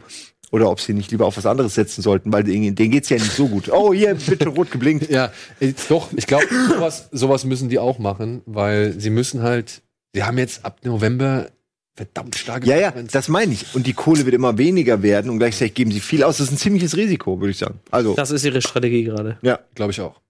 Gut, unsere Strategie ist jetzt Feierabend machen. Also in diesem Sinne, vielen Dank fürs Zuschauen. Geht ins Kino, schaut Serien, schaut Streaming-Anbieter, schaut RBTV und hoffentlich bis spätestens nächste Woche zum Joker Talk.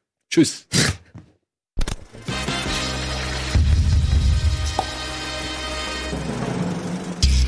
Diese Sendung kannst du als Video schauen und als Podcast hören. Mehr Infos unter rbtv.to/kinoplus.